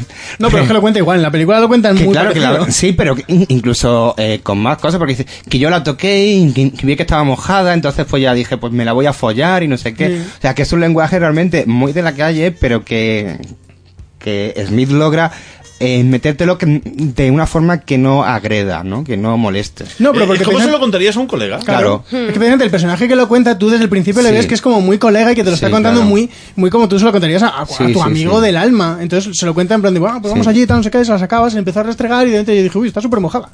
Y vuelvo a insistir en que eh, todo lo que desencadena ese descubrimiento es muy real y, y me gusta muchísimo cómo, lo, cómo se resuelve Sí, en la porque película. es, es justo. Bueno, eh, ahí tienen una discusión que, si no recuerdo mal, en esa discusión que tienen Holden y, y Banky, es en la que al final Banky se abre la puerta y dice: ¿Qué he ido al gimnasio? Tú no puedes conmigo. que, me, que me hace mucha gracia ese momento tan patético del tío de: eh, que tú no puedes conmigo, que yo, yo voy al gimnasio ahora mismo, ¿eh? Tú ya no puedes conmigo. Me, me gusta mucho cómo, cómo lo finaliza, porque es que es lo que, es lo que llevo diciendo todo el rato. Smith me parece que finaliza muy bien las, las escenas, cómo les mete ese golpe de humor que puede ser coherente en las conversaciones que tienen y que te ayuda un poco a asimilar todo lo que te ha contado, porque Sí. que tiene una discusión súper gorda y te acaba con eso y dices, ay, pues ahora no, la siguiente escena no la voy a empezar enfurruñada, voy a empezar con una media sonrisa. Bueno, y como un último detalle de, de esa escena de- del flashback, el tío contándole el sándwich, de fondo eh, está el, el famoso Quick Stop, Claro, de que es, que es el eh, donde transcurre toda la película de Clerks. Sí, es que, eso- es que Smith está muy lleno de detalles al final. O sea, con Que, son, que es lo que personajes decía al principio, son detalles que si no lo sabes, mm, no, no influye en la narrativa, en la historia de la, de la película, te sigues enterando completamente igual, pero si lo sabes, mm, da un valor añadido en donde dices, ostras, qué guay. Y es un valor añadido eh, real y es además un regalo hacia los fans y los seguidores. También. Que en el mundo de los videojuegos es bastante más común, de hecho. Bueno, eso, eso precisamente lo hace mucho Tarantino también. Es muy de meterse homenajes a sí mismo para la gente que es muy friki de, de- del director decir, ah, mira, esto es de esta película, esto no sé qué. Claro, y, o te- y en- te gusta mucho más. O en la literatura lo hemos visto, por ejemplo, con Stephen King, que tiene su propio universo. Claro. Por eso todo transcurre en el mismo universo. Entonces, el que es muy fan le Stephen gusta King, más. asterisco, nota al pie los negros de Stephen King. Pero eso ya es, o- Eso es- eh, es otro Eso podcast. hablaremos en otro Eso momento. ya es otro podcast, pero, pero es así. Bueno, entonces, eh, después de la escena de, de la discusión, que no sé si queréis decir algo un poco de ella. Mm, No, la verdad es que, que no. O sea, eh, yo que además creo que, que en este momento es donde vemos realmente el conflicto de, de la historia. Y, y a mí me gustaría marcar mucho de esta etapa de la, de la película la escena en la, en la tienda de discos con, con Hooper. Que es cuando, cuando digamos que eh, Ben Affleck le dice, ay, es que no sé, es Claro, que... ahí, ahí ha reventado y le cuenta. Dice, pues mira, me he enterado lo de Sandwich, eh, lo he hablado con ella, lo he hablado mal. Pues aparte, la, meta- la metáfora no, del... De... no, no, creo- el- la conversación con, eh, con Ah, Hooper es- es, es- antes. es- porque es le- antes. Cierto, porque cierto. Hooper le da el consejo de que hable con ella. Claro, que hable directamente con ella. Dice, si te molesta su pasado, habla directamente con ella. Pero No, es que y- lo que le está diciendo Hooper, yo creo que aquí es saber, es que ella está saliendo contigo ahora. Claro. Y te quiere ahora. Claro. Y no te quiere, o sea, si quisiese eh, seguir haciendo tríos o quisiese seguir saliendo con tías, estaría saliendo con tías. No, que Que también tú puedes querer a alguien y seguir queriendo hacer tríos. Que, Claro, no, Sí, pero, me ahí- refiero ahí que... Hooper, es lo que, es lo que yo Sí, decía sí, al sí, principio. no, no, no, sí, Hooper- yo te entiendo. Hooper actúa de, de Pepito Grillo, en donde le dice, bueno, tío, sí, te has enterado, será verdad o no, pero ella ahora quiere estar contigo, eso no le des más es vueltas. que Cooper y Alicia son los dos personajes más ¿no? coherentes. de- Además, de- además, además es una, una- una- también una bofetada que le da es la de, claro, a ti si me dices que esta muchacha ha estado en, en melés de chicas, no te importa, pero ahora si me dices que ha estado con un tío, Y eso se lo No, dice y que- luego también ella en la discusión que tienen en el aparcamiento. Pero yo también entiendo por qué Ben Affleck se, se mosquea un poco, porque es que, claro, o sea, ella Sí, se realmente siente engañado. le ha mentido, porque ella le ha dicho que nunca antes había estado con un tío. Hmm. Y lo lógico es que si estás teniendo una relación tan de amistad como han tenido, Pero porque no había estado con un tío, había estado con dos. No, pero es que no es solamente eso. Es que, No, es que- que es que- técnicamente es que, no le miente. No, pero la, la movida no está ahí. Es que la movida dice, no, es que he estado con dos y luego le empieza a soltar más. Sí, y es luego le empieza que se la pasa de puta madre, Claro, es más, o- La- otro, otro de los guiños es cuando dice, no, pues en la universidad dejé que... Que me grabaran. Que, Shannon Hamilton... Me, gra- Shannon Hamilton es Ben Affleck en Mallrats. otro, ¿Ah, sí? otro guiño. Dice, dejé que me grabara y emitiera el vídeo por el- la televisión de la universidad. Es decir, claro, no, no he estado con el un propio tío. Banky le hace una puya cuando le dice que por mí como si te quiero dejar grabar. Que después- Sí, que se las soltamos adelante porque, Claro. porque Banky se ha enterado de todas. Claro, pero, que en esa discusión está muy bien porque además ella le dice, es que lo que no puedo entender es que tú seas consciente de que yo he estado con un montón de tías y que lo único que te cabré es que hice un trío con dos tíos hace como 10 años, dice, que además... claro, que- porque el personaje de Ben Affleck, quieras que no, es un personaje súper conservador. Sí, sí, sí. Bueno, no es que sea conservador. Eso lo explica muy bien Hooper, que es que los hombres queremos ser el primero que hacemos algo. Entonces, cuando Sí, la tía le dice. Claro, él le dice queremos que los hombres queréis ser el Marco Polo, el descubridor Sí, de, de todo. Claro, eh, Affleck eh, se siente se siente engañado porque ya le ha dicho nunca ha estado con un hombre. Claro, es que también la situación de ella dice, es que, ¿cómo te lo cuento? Dice, es que la primera vez fue con dos tíos y todas las demás fueron más perrerías aún. Claro, y es que encima, eh, cuando lo cuentas, si eh, eh, en torno a qué o en base a qué surge que yo te cuente que me ha pasado esto. Entonces, claro, sería en plan, sí, mira, es que soy lesbiana, pero hace 10 años, una tarde, que se sacaron el pene en mi casa. A ver, es que no. No, pero a ver, eh, yo lo ahí es un poco fallo de ella y ella lo admite porque en realidad, aunque no haya una conversación fácil de salir de, oye, ah, por cierto, perdí mi virginidad con dos tíos mientras me hacían un No, sándwich. pero es que además ella, ella lo admite, incluso ella es un vale tío. Te lo podía haber ¿sabes? dicho. Dice, vale, sí, es culpa mía, te lo podía haber dicho, no te lo he dicho, pero, pero bueno, que ya está. Y es como él se, se cierra en banda y dice, pues no. ¿Sabes? Mm. Y ella se queda con la cara de, de- de decir, pero tú, tú eres tonto. Claro, ¿Tú y aparte es que ahí está muy bien porque es que se indigna tanto y siente tanta impotencia que se lía a llorar Sí, sí, ella. y en revienta, la escena plan, pero ¿qué cojones te pasa en la cabeza? Claro, porque O sea, estamos, ¿yo qué te he hablando, estamos hablando, por si no nos seguís, de, de la escena de- del partido de hockey. Sí, no, pero es justo después, estamos hablando Sí, ya del... el- en el- en el pero- parking. Pero, sin embargo, yo quería hablar de la escena de- del partido de hockey porque me parece que está muy bien... La, la metáfora de la pelea. Muy bien dirigido el partido y lo que está pasando en el otro lado. Como ves que el partido va bien, de repente cuando él va a sacar el tema, ves cómo empieza a haber pelea. No, le meten un gol. Le meten un gol, es verdad, le meten un gol. Cuando ella ya se ha dado cuenta de lo que, de lo que está pasando y va a explotar, ves que se empiezan a pegar los otros y dices, a ver, a ver quién es el primero. No, y claro, y es, el- es el local y el visitante. Claro, y, y ella al principio sale y dice, va, todo el mundo va con local, yo voy a apoyar al visitante, que es para tú, cuando ves Para que escenas, esa metáfora. posicionarte, que para que veas que ella se está posicionando con el otro. Entonces me gusta mucho el lenguaje audiovisual que tiene ahí Kevin Smith, porque es una escena muy, muy típica, pero que la usa muy bien para demostrarte cómo se empiezan a pelear y al final gana ella, porque claramente ella le pega, le, le pega una paliza, que luego se le dice el tío de al lado en plan de, los hemos dado cuenta todos de lo que le estabas intentando decir. Y, y me mola muchísimo eh, el lenguaje ese. Es ese que, es- es que también es poquito sutil A aquí, ver, sí. ¿eh? Es que... No, no, es que, o sea, tú lo ves cuando el tío está todo serio. No, que... Pero te pasa ¿qué es, eso, algo. ¿Qué es eso de sándwich? Es un... Venga, va, tío. O sea, no. No, no, no empieces por ahí. No empieces por... Es un... Oye, mira, tenemos que hablar. eh, Vete en la intimidad de cualquier otro sitio. No te vayas a hablar de estas cosas en medio de un partido de, de hockey. Sí, Como pero eso digo, hockey es- vas- Eso es muy yankee. Sí, pero es decir... Eso, no, pero, pero estamos mu- acostumbrados a verlos en un montón de sitios. que Sí, le- pero es decir, es que eres muy tonto, tío. Ahí no. O sea, ten esa conversación en otro sitio. Más, no sé, más íntimo para, mm, yo qué sé, no dar el espectáculo ahí delante de todo el mundo. Y además, no empieces la conversación preguntando como si no lo supieras cuando dices, tío, que es que lo que dicen los otros en plan cachondeo, tío, si hasta yo me he dado cuenta. Claro, si es que le tienes que haber dicho en, en la intimidad, no en el partido Mm. de hockey, le tienes que haber dicho en plan de, eh, oye, mira, que es que ojeando tu, tu anuario. Oye, que hablando con Banky, se ha Eh, hablado con este esto- y me ha dicho que Pero tal. ¿no os parece fascinante que lo de sándwich lo saquen del anuario?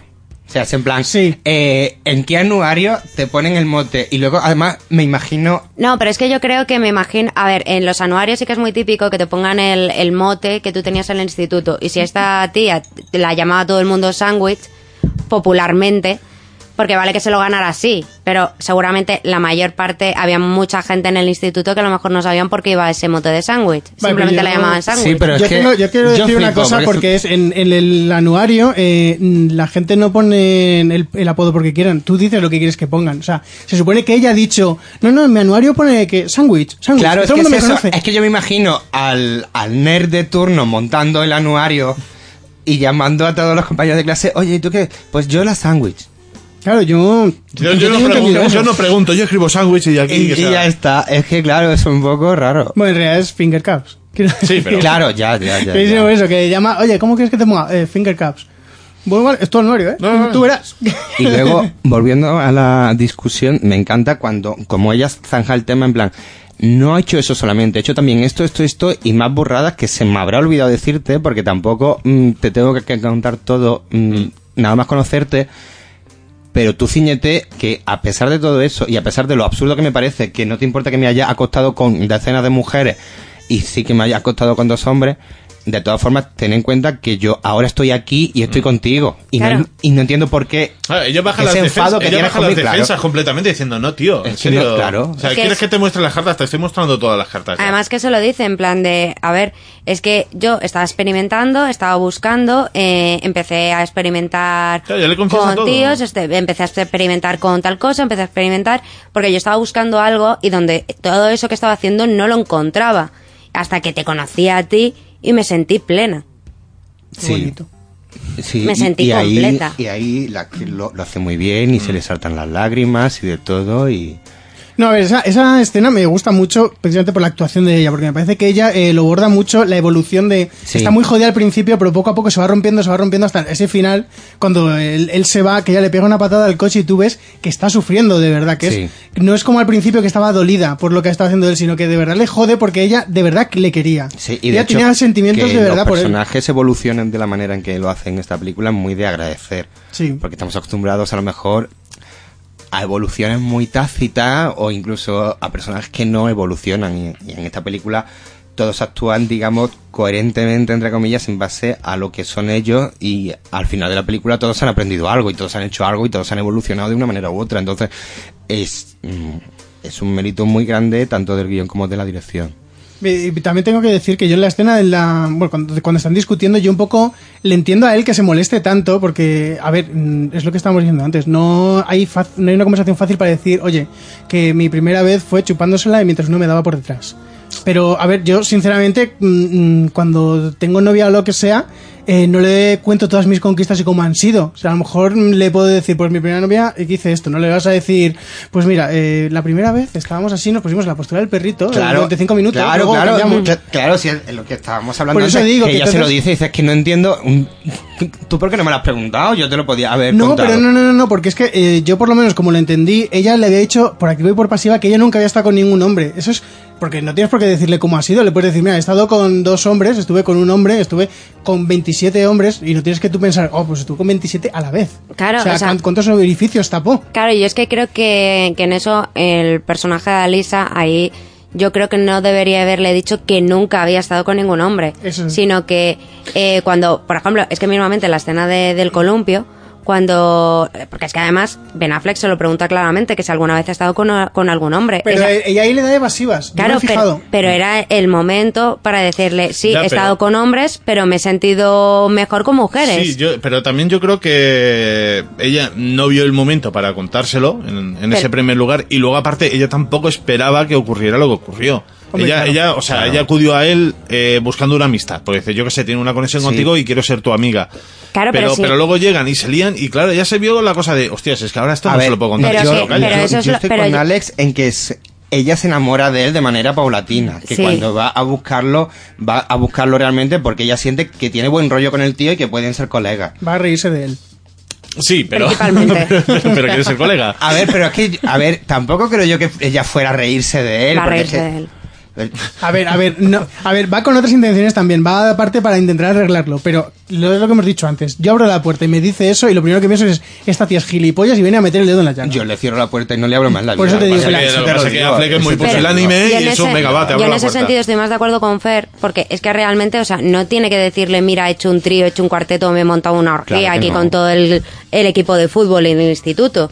O sea, pero sí decirle que han hablado varias veces de ese tema y, mien- y me imagino que mientras son amigos también es un tema que es recurrente, más que nada por la curiosidad que tiene Ben Affleck, Hombre, entre colegas nos contamos batallitas sexuales, pues no se las vas a contar a la novia. Pues, pues decirle que cuando son colegas, decirle, pues sí, mira, tuve varias experiencias sexuales con hombres, que no tienes que decir con dos a la vez, con tres a la vez o una orgía. Sí, no detalles. Tuve, tuve experiencias sexuales con hombres, pero con quien me he sentido realmente a gusto es con las mujeres. Punto. Y no tienes que explicar nada más. No tienes, porque- que, no tienes que especificar, Claro. porque el Ben Affleck tampoco, no creo que el personaje de Ben Affleck, bueno, y cuéntame, ¿cómo fue? ¿En qué postura te puso? ¿Por qué no te gustó? ¿No era No, que suficiente eso sería gorda? más bien que el personaje de Banky sí.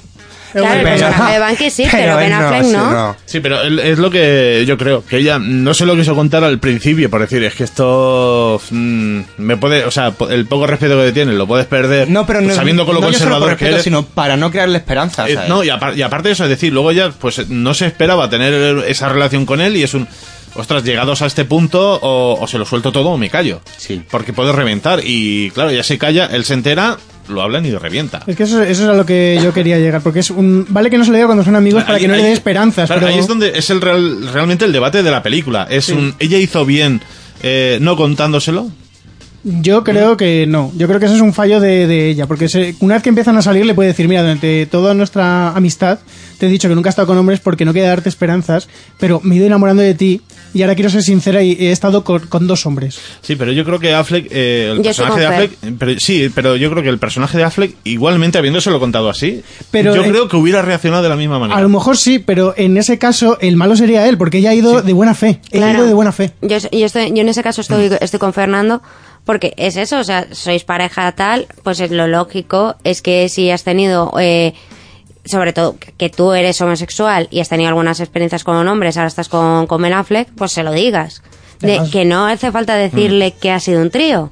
Que simplemente hay Sí, que no- decirle, pues eso, que, que ha tenido experiencias con diversos hombres. De todas formas, sí es verdad que cuando ella está ya en la discusión del parking, a mí me encanta, porque dice sí. Y aparte de eso, he hecho esto, esto, esto. Claro, claro. Y más cosas. Y más cosas que, que no te imaginas. Entonces, ahí sí es verdad que ella tiene como una catarsis y que se redime. Que vale, que podía, a lo largo de todo el tiempo que son amigos, que yo creo que son meses. Que en el tiempo de la Es que película, no- no tiempo, dos meses a lo mejor sí. o tres, a lo mejor puede ser. Sí, el Eh, periodo es muy corto. Claro, es en plan, yo entiendo a Ben Affleck que le dolía por partida doble, en plan, hemos sido amigos y no me lo has contado y ahora que somos pareja tampoco, pero yo también entiendo a ella, o sea, te voy a contar, eh, es que soy lesbiana, pero me lié con un tío una vez y no sé qué, porque también es verdad y yo a ella también la puedo entender que en el sentido de que ha- haya gente que te pregunte que por qué que si no has tenido nunca relaciones con el otro sexo, que por qué no has tenido, que tal, que no sé qué. Entonces, eh, cuando eres abiertamente gay o abiertamente lesbiana, es una pregunta muy recurrente. Mm. Y os lo digo en serio, de que llega de repente un compañero de trabajo y te dice, ¿y tú nunca has estado con una mujer? Mm, Oye, pues no. Y a lo mejor si he estado, tampoco me apetece contártelo. No, y, y luego ahí viene la pregunta Que no es de, ¿y- y equiparable- curiosidad? Claro, que no es equiparable que a lo mejor cuando es en el contexto de una relación de Hmm. pareja o con que venga un compañero de trabajo y con impertinencia. Hmm. Pero que yo a ella la puedo entender perfectamente. Es en plan, mira, es que tampoco me apetece ir aclarando.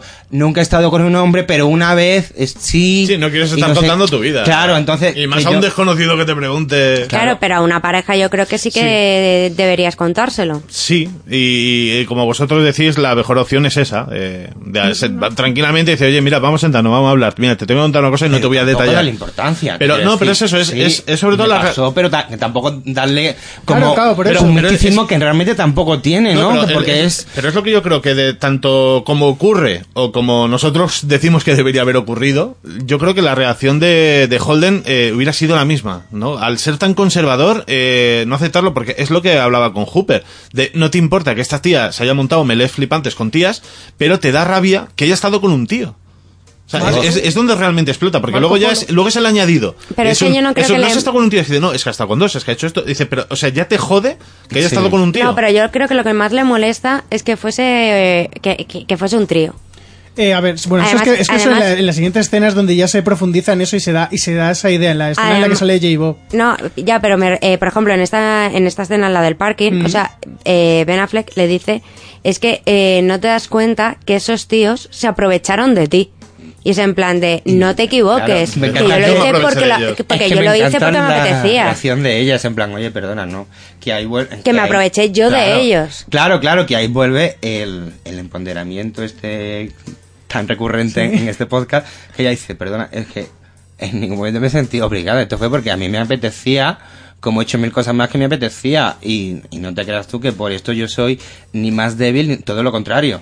Claro, y además es que lo dice claramente, dice, me apetecía hacerlo, no, me, no se aprovecharon de mí, en eso estás equivocado, y es que he hecho un montón de cosas que, que, que es que además no me arrepiento de ninguna de las cosas que he hecho porque esas cosas son lo que han hecho que ahora mismo sea así. Claro. Lo que me ha llevado a ti. Creo- no sé si se lo dice, pero yo, yo sí, lo entiendo. sí, pero es eso, es, es a, llegar a esa conclusión de, de soy lo que soy gracias a todo eso, o por desgracia, dice, pero gracias a eso estoy contigo y, quiero estar contigo. Pero de todas formas, lo que, lo que estoy diciendo de Ben Affleck, yo, es una frase que yo entiendo que se diga porque en ese momento que le diga, se aprovecharon de ti, es lo que le dicen luego, le dice, esa frase solo la dices por joder, en plan, para meter, para pinchar ahí, porque aunque tú no lo pienses, lo vas a decir porque estás en ese momento de acaloramiento y dices, ¿cómo puedo joder más? Porque No, hay pero decir que que, se han aprovechado de ti. además. En la mente de él, Yo creo que él sí que pensaba que se habían aprovechado de Yo ella. creo- claro, o sea, que tú no, ponte- ¿eh? en Claro, la- porque son dos tíos contra una tía. Claro, Y claro, eso no, no- eso, yo- que en la mente de él no, no cuadra.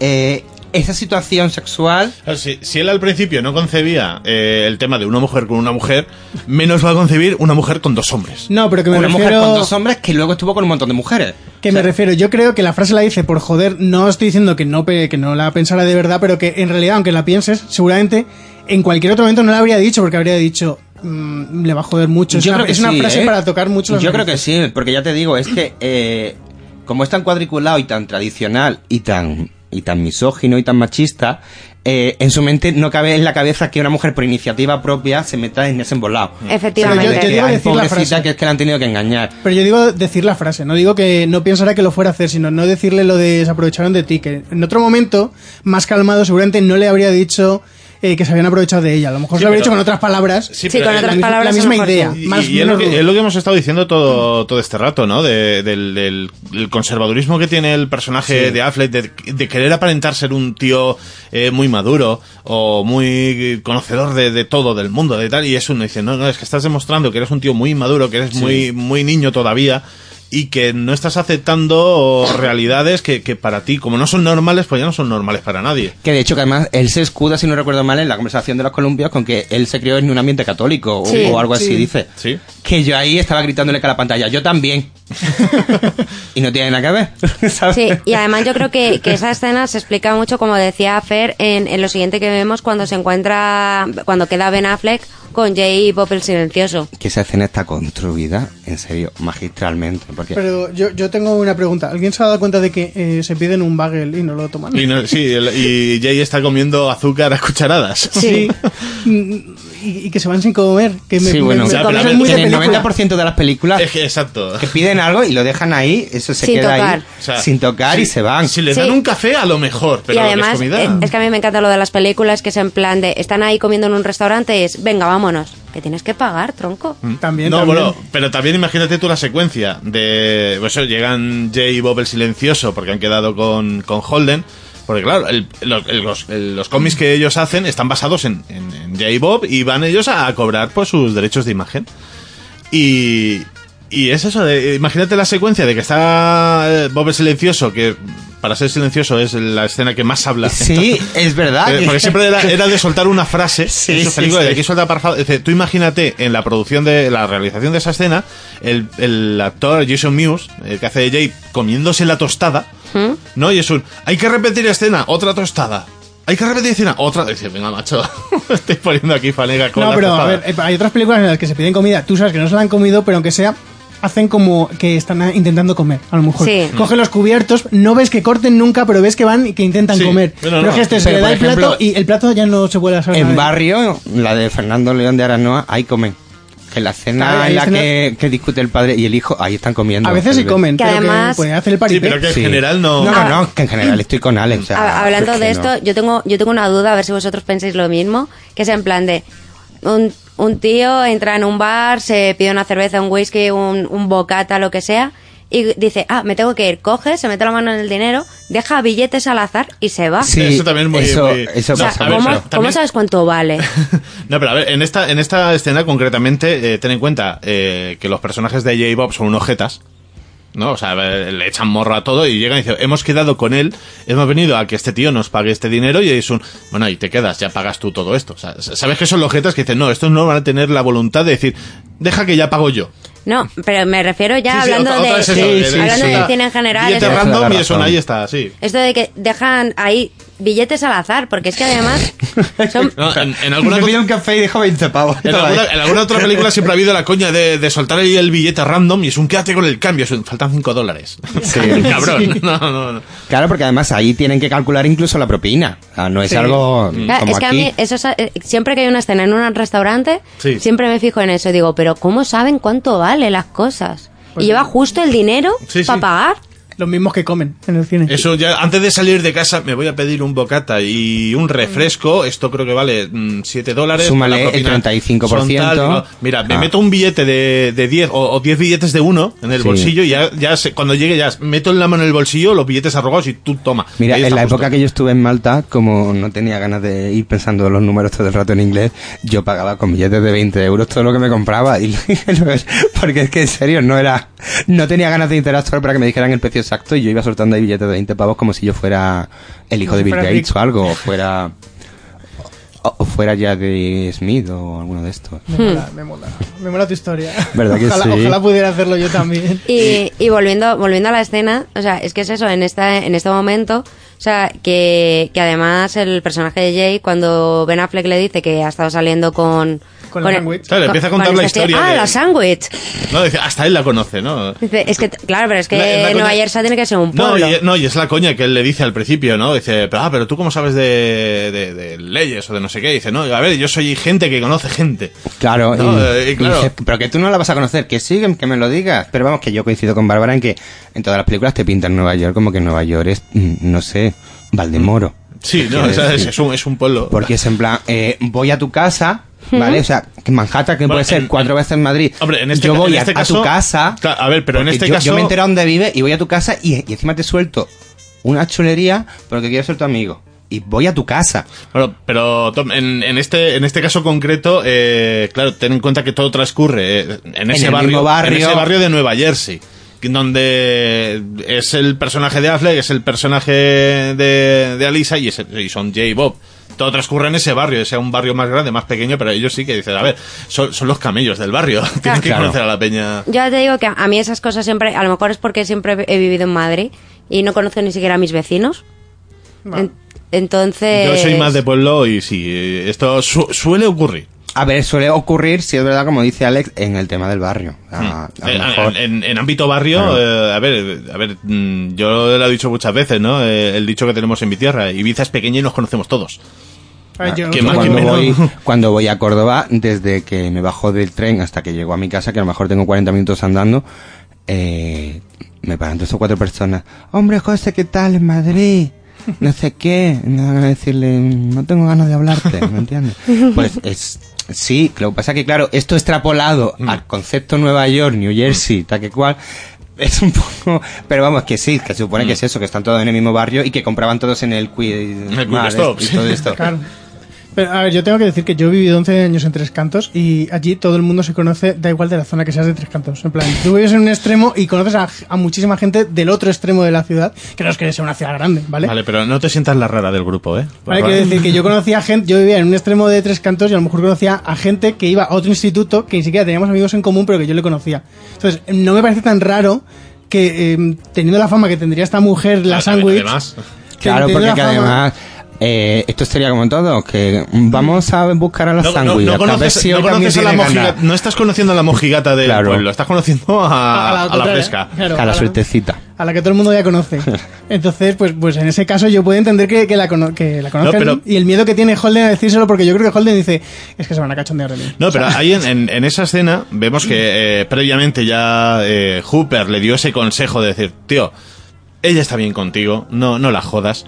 Y cuando le empieza a contar la historia a Jay, Jay le vuelve a decir lo mismo. Dice, bueno, pues la tía esta habrá hecho de todo, pero ahora está feliz y contenta sentada a, tu lado. Aparte que en esa escena es genial cuando de repente mm, Bob abre la boca y, y le suelta todo lo de... No, además, además es un, estás persiguiendo a Amy. Claro, es cuando es tú que- ya dices, ¿quién cojones es Amy en esta Claro, película? y le explica la historia y dice, es que tú fíjate, o sea, yo viendo la película eh, por Mm. primera vez, jamás Y- hubiese adivinado que la escena terminaría con Bob Mm. explicando tan claramente lo que le está pasando al personaje de Ben Affleck. Y es, es otro plano secuencia con el, el- el- el monólogo de, de Bob, interpretado por Kevin Smith, que, que cuenta la historia de, de quién es Amy. Y él dice, pues eso, una antigua novia que él tenía, que muy bien, que estuvieron unos años juntos, pero luego eh, él se enteró que ella te había tenido otro novio y que con ese otro novio tuvo un trío y a él eso le sentó fatal, la mandó a la mierda y, son- y coño, ahora me estoy arrepintiendo.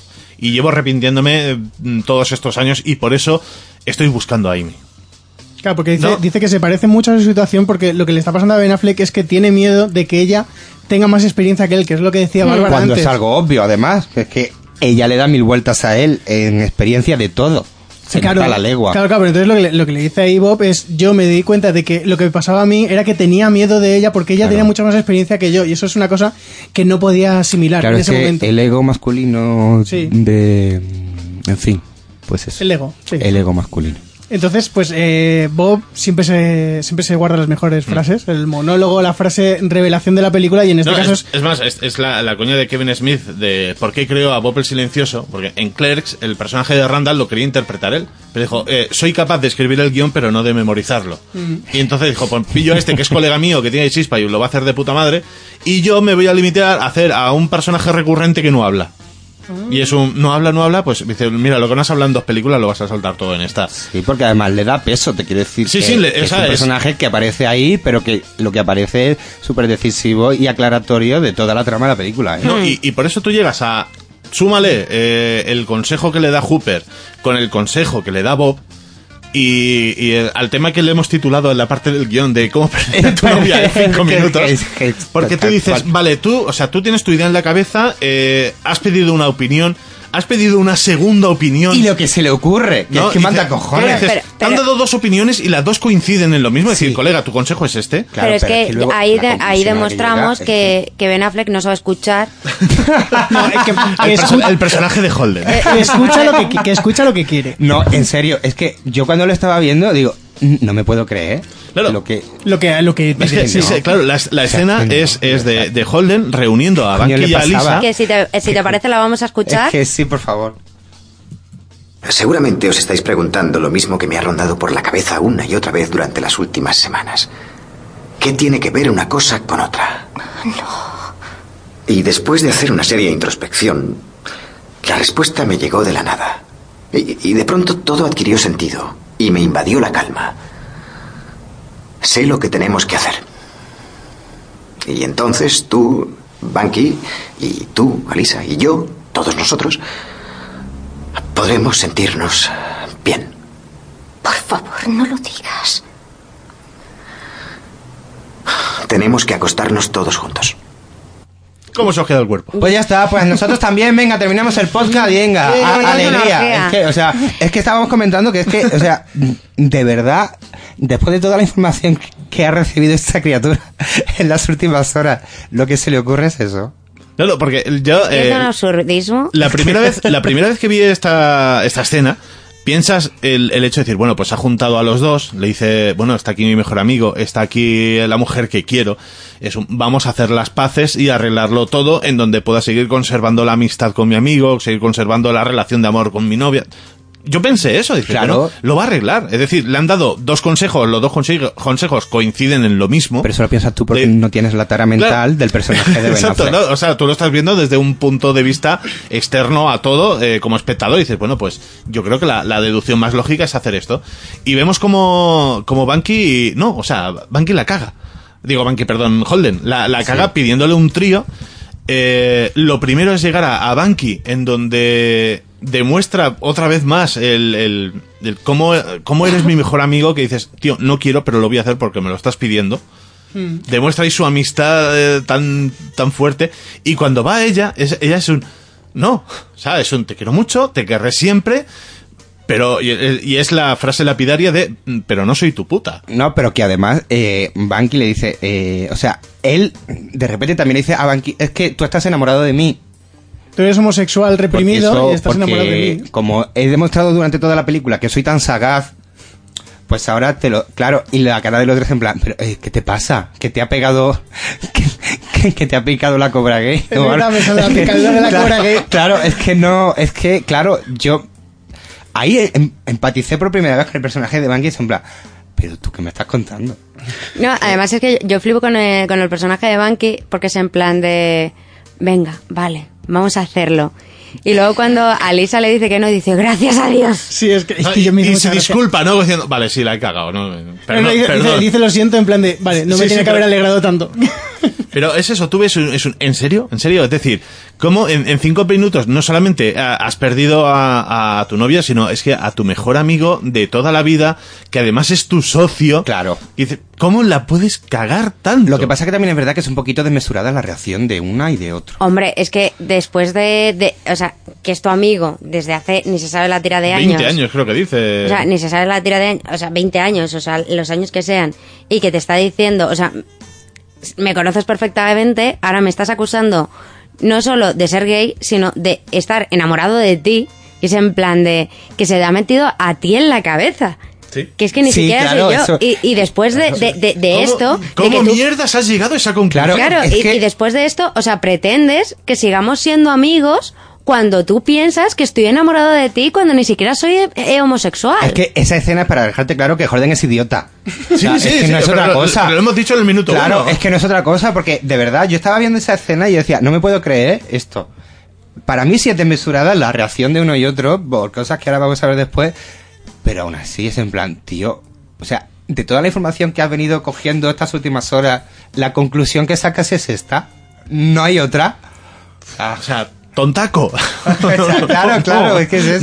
No. Que es eso, que además es luego lo que pasa, que evidentemente eh, Alisa ya pues eh, bien definitivamente con él y Banqui deja su, su amigo. Sí, porque eh, Alisa se va, como diciendo, no, tío, se acabó. Es un, sí, te quiero, siempre te querré, mm, no soy tu puta, se acabó. Y se va. Y Banky desde el sofá se le queda mirando y sin palabras es que hace lo mismo, se levanta y se va. Es, que, tío... mm, Es que no, ha no, llegado no, es, un- es que ya no sé qué decirte. Has llegado a una conclusión ilógica y, y a él le, le ha sobrepasado. y es un- lo- la reacción de Banky, que es un tío que además es el personaje cómico, que siempre tiene que hacer el chiste, Hmm. que no se calla. y- Y verlo como es un... No, tío, me has dejado sin palabras, no puedo hacer un chiste, no puedo hacer nada. Y es un... Me levanto y me voy. Es lo único que puedo... Es que que eso ya es- me llega el cuerpo. Y por eso vemos que la siguiente escena es un año después que en la misma convención de cómics con el que ha empezado la, la película, en el que vemos a Banky que está triunfando en el mundo del cómic con su cómic que si no entendí mal era de pedos. Eh, Baby Dave. Sí, no, es que hay, hay una coña en la película en donde Affleck, el bueno, el Van- eh, Holden, Holden, sí. eh, le está contando, hablando de cómics y tal, con, con Alisa, le dice, no, es que eh, mi abuela me dijo, dice, el secreto para ganar pasta está en los chistes de, de, ¿qué le decía? De, De caca, culo y pedos. Sí, bueno, era- así. creo que era de, de- de pollas y pedos o Sí. era algo así. Que lo se lo que dijo decía. su abuelo o algo Su así, abuela, ¿no? su Su abuela. abuela. Y, gran y luego aparte, Banky eh, también le dice, joder, a mí me encantan los chistes de pollas. ¿no? Es lo que dice, claro, ahora estás llegando a la conclusión de que estoy enamorado de ti porque a mí me encantan los chistes de pollas. No, no, eso, eso no. Y en donde vemos otra vez a Ethan Suplee, el, el friki eterno, eh, diciendo, va, tú comís lo mejor, tal, no sé qué. Me encantan los chistes de pollas. Sí, que es en plan como para decir- haciendo... Claro que es en plan de, ah, entonces tú también eres gay. Pues, hombre, si nos ponemos así, pues ten cuidado, ¿eh? Pero ves esa escena en donde está el friki hablándole y es un, bueno, pero ¿qué pasó con Holden? ¿Por qué matasteis al personaje del cómic? ¿Por qué terminó? Y en donde de repente Banky se gira y ve, ve a un poco a lo lejos a, a Holden y cómo está manteniendo la conversación con el friki y con la mirada está teniendo otra conversación que esa escena a mí me, eh, me gustó mucho eh, por eso, porque es un te da una sensación de como si estuvieran haciendo las paces, como diciendo, Hmm. vale, las aguas han calmado. Y es más, eh, cuando le enseña el cómic como diciendo, he leído tu cómic, me ha molado todo con mímica, y él hace el gesto, ¿no? Como diciendo, mira allí. Que es como diciendo, allí está Alisa. Como diciendo, tío, buen rollo y es un... Pero has venido a verme a mí, pero allí también está ella. Eh, ese lenguaje no verbal que tienen eh, es una escena que me encanta y es donde te deja un poco ese final abierto, decir, estos dos al final retoman de nuevo su amistad. O te Yo- puede, o no. te puede ir- o no, no, pero es ese final abierto en donde tú dices, eh, no se ha cerrado. Sí, porque además en esa escena están los dos cordiales. Te quiero decir Sí. que no hay ninguna tensión entre Exacto. ellos. Es que ha No. pasado, No, es más, ha eh, pasado un año. No, pero es más, eh, ves, digo, ves yo la- he dejado de hablar a gente hace tres años y que hoy en día no empiezo a hacer... No, pero es eso, que tú ves que la, la primera reacción de, de Banky, cuando lo ve, es, eh, es de sorpresa, pero es una sorpresa de... sorpresa buena, casi de alegría, Sí, ¿no? porque De- de- además de, también hostia. que ellos sabrían que se iban a encontrar, porque a ver, son los tres escritores de cómic. No, pero es que eh, precisamente cuando le está contestando a Ethan Supply le dice que, que cree que Holden ha dejado el mundo del cómic. Entonces, a lo mejor ahí mm, Banky no se imagina que va a ir Holden, porque para él va- eh, Holden ha dejado todo el mundo del cómic y está outsider. O sea, quiere decir que no tiene por qué ir a la convención porque no tiene ningún cómic que él quiera presentar. Pero me gusta mucho lo que es lo que dice Alex, la, la conversación que tiene a dos bandas, porque contesta a uno, pero en realidad estás viendo que le está contestando también al otro con la misma frase. Y es me Sí. parece, porque están teniendo dos conversaciones totalmente distintas, pero el sí, de acuerdo, es para, para Holden y para el Friki. Y me parece que está muy bien, muy bien escrito todo. Y precisamente cómo, cómo lo van arreglándolo, cómo tú ves que arreglan toda su amistad y lo que decís, que tiene un final un poco abierto, pero que yo entiendo como, mira, ha pasado un año, ya se ha calmado esto un poco, vamos a darnos una otra oportunidad. No vamos a ser super colegas de nuevo mañana, pero yo qué sé, pues a lo mejor podemos quedar para tomar algo y empezamos a limar experiencias. Yo creo que la película es lo, el mensaje que te queda al final de, después de toda la que le ha liado de Ben Affleck, que el pobre Ben Affleck, John, tengo que decirlo, es un tío que, que no sabe, ¿vale? Quiero decir, luego eh, también la de ayer sigue él también está para darle Sí, bueno, de el, eh, sí, sí, bueno, Sí, no, no sí. vamos a entrar. También- también es para darle de No hostias. vamos a entrar ahí. Entonces, de Batman no hablamos. No, no, o sea, no, es que- no. De momento no. Eso- No he querido si, de si- mierda, si- ¿verdad? si al- si- si alguien nos mete como deberes ver la película, ya, ya la comentáis. Pero entonces eh, me gusta mucho lo que, lo que dice Alex, que le hace con un gesto con la cabeza en plan de, mira, yo estoy aquí, me parece muy bien, no hemos arreglado nuestra conversación no verbal, pero allí está Alisa y a lo mejor quieres verla a ella, a lo mejor has venido aquí a verla a ella, en realidad, en vez de a verme a mí. No, ahí ves donde Banky realmente ha madurado. Claro, sí, dice, mira, la por culpa de ella jodimos nuestra amistad, pero está allí si quieres hablar con Por ella. culpa intentar de ella, que no es por culpa de ella. No, pero O se me entiende. que ya, que- ya, ya, pero que es no como por la culpa Yoko Ono, es como Yoko Ono, ¿vale? Aquí en, en la relación- 8. Mirad los Simpsons. Sí, que, que es eso, que es que además que, que Holden se, se acerca a, a Lisa y, y directamente le da, le da su cómic. Sí, plan- es el cómic persiguiendo a Amy. Sí, sí. Ese, ese final y esa manera de cerrar está muy bien. Porque además, claro, eh, yo empecé a ver la película y yo decía, pero si esta se llama Alicia. ¿Qué me estás contando? Claro, en serio, en serio. Y, y no te explican el porqué hasta ya, hasta el final mm, prácticamente. Sí, los últimos 10 minutos. Pero es que está muy bien cerrado y, y cuando se ve la portada de, de, de Searching Amy y tal, eh, es una manera muy chula de cerrar la historia. Y además a mí me gusta mucho la conversación que tiene de cómo él le va demostrando que ha madurado, que ha cambiado y de que por fin ha encontrado esa historia que él quería contar, que luego ella lo abre y eso me parece un poco a mí de película que de repente en los bocadillos pone el nombre de Alisa, que es como, Hmm. vale, y toda esa Sí, gente a que ver. haya comprado el cómic y no la conozca, que Hombre, va... yo creo, yo creo que, claro, es lo que le dice. Por fin he tenido la historia personal que quería contar Claro. y te da a entender que está contando literalmente su historia con ella. Sí. Hmm, ¿no? Todas sus Claro, vivencias, sí. Y, y el y al igual que si ese cómic es como si fuera la película, es un, claro, mm, porque al final del cómic te explico quién es Amy. Claro, porque además, si no recuerdo mal, no es que el personaje se llamara Alicia, sino que ella lee la dedicatoria. No, no, no, no, no, Alisa, no, no, eso- es una- de los bocadillos Sí, sale el cuando, de Alisa. ella está hojeando el cómic, se Ah, ve una escena de rollo, Vale, vale. la última viñeta de él andando y de fondo una imagen de ella y es un... Disculpe, Sí, eh, aprendí, mu- aprendí mucho de ella. Espero que me perdones allí donde estés, Alisa. Qué bonito. Claro, entonces que es muy bonito A porque mí estas digo... cosas no me pasan. Hombre, a mí tampoco, ¿eh? No sé. Yo creo que a nadie. Pero que me refiero, yo compro un cómic, no conozco ni al autor personalmente ni a Lisa y veo eso y digo, eh, Vale, pero Vale. claro, pero También- tú lees la historia, o sea, Claro, es, que- es como si una está canción, explicado. es como si escuchas una canción, a mí la canción me puede gustar independientemente de que yo sepa cómo ha surgido esa canción. Joder, pero me refiero o que que esa frase- pensando en alguien. También que esa poneros frase en- es muy poneros- personal. pero ponerse en la situación que él lo dice. de, esto es una tirada personal que he hecho yo de 500 ejemplares, que no es algo que diga, no, es que me he juntado con esta editorial que ha sacado no sé cuántos mil, que me están haciendo promoción. Ahí él dice, no, mira, he querido sacar este cómic y lo he editado yo y lo he sacado yo con mi pasta. Y lo habrá distribuido en, en- en un círculo más, más independiente. Estrecho. Que, que es eso, dice, mira, esto lo he hecho porque quería contarlo. A lo mejor porque dice, porque a lo mejor ninguna editorial me lo quiere comprar. Y eso, ¿qué Claro. me estás contando, tío? ¿Qué, qué, qué mierda de historia me quieres vender? Sí, y, es algo que dice, mira, lo he querido hacer porque lo quería contar y lo he sacado yo con eso, una tirada pequeña de 500 ejemplares cuando cualquier otro puede tener una tirada a lo mejor de el que menos de 10.000. Me gusta, me gusta mucho la actuación de ella porque ves cómo, cómo le va tocando la patata, la historia que le va contando y cómo ella se le van, eh, se le van poniendo los ojos cada vez más acuosos, pero que ella no quiere, ella no quiere llorar. Sí, quiere aguantar el tipo. Quiere aguantar en plan de no quiero que este hombre me vea ahora mismo llorar, que no vea cómo me derrumbo. Y él se da un poco cuenta y le dice, bueno, mira, ya nos veremos por ahí. Eh, le hace así el Pero giro, a mí le ahí hace me así faltó que el personaje de Hugh, ¿Eh? de, De Hooper. de Hooper. Hmm. De Sí. A mí me Es faltó. que faltaría. es que de hecho. Imagínate un- lo de fondo liándola por ahí. Que pegando claro, gritos, que- pero que imagínate sido- que hubiera sido un, un cierre muy chulo que al final se volviesen a juntar los cuatro después de la convención y empezaran a hablar de lo que les ha ocurrido ese año o algo así. Pero es yo, que entonces yo- eso... yo siempre me quedo, Fer lo sabe y Barba también, que siempre me quedo muchas veces en la peli de que me hubiese gustado que me contaran un poquito más de lo que pasa Da- después. Dame cinco ¿no? minutos más. Claro, Hmm, o sea, claro. con una escenita de dos minutos o tres minutos, que se vieran todos en el bar y luego cumplano que va subiendo o algo así y termina la peli, tampoco hubiera estado más. Qué espectacular, ¿eh? Sí, pero por eso, por eso ¿Has la película le Cinema da, verité, cinema verité. por eso la película creo que le da ese final abierto en donde dices, bueno, este es el final que yo te quiero contar y tú como espectador ya eh, terminas la historia. Y Mm. dices, bueno, tú ya puedes decir, bueno, pues yo creo que hace las paces con Banky, creo que se vuelve Claro. a liar con Alisa.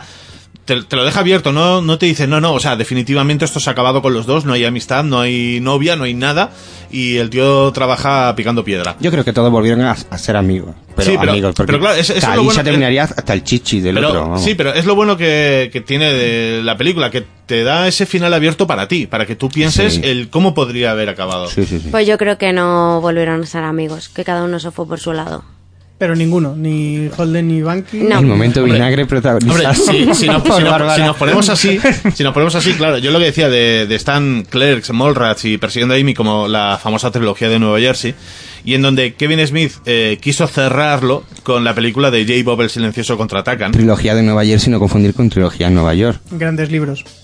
Pues en eh, el ah, breve resumen de J. Bob el Silencioso contraatacan va mm, de que se va a hacer la película de Bloodman y Chronic y ellos quieren impedirla.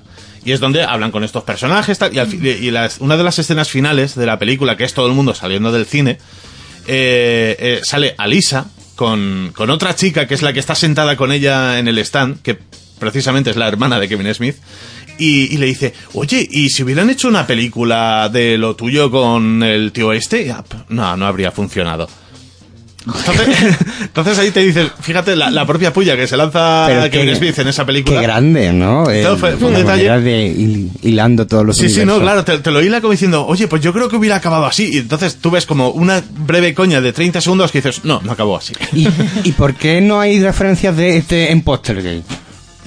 Por ejemplo, claro, es que eh, molaría mucho. No, y, y aparte, eh, eh, ot- otro, otro detalle, porque cuando se publicó el cómic de Bloodman y Chronic, eh, al final de- del cómic, en la última página, es que además la lección española está traducido, que hay una carta del- de, de Banky diciendo que se va a hacer la película. Es decir, iba a haber una serie de animación, no hay serie de animación, pero se va a hacer una película. Desde luego, el universo de Kevin Smith, si lo empiezas a descubrir, como te metas en él, Sí, es, sí, eh, es hay- como ser Trekkie. O sea, exacto, hay hay mucha chicha. co- Cosas de Star Wars, es que es una cosa... No, y, y de, de esa coña, eh, en muchos foros de, de internet, la gente empezó a criticarlo diciendo, ¿en serio me vas a hacer una película de J-Pop el silencioso?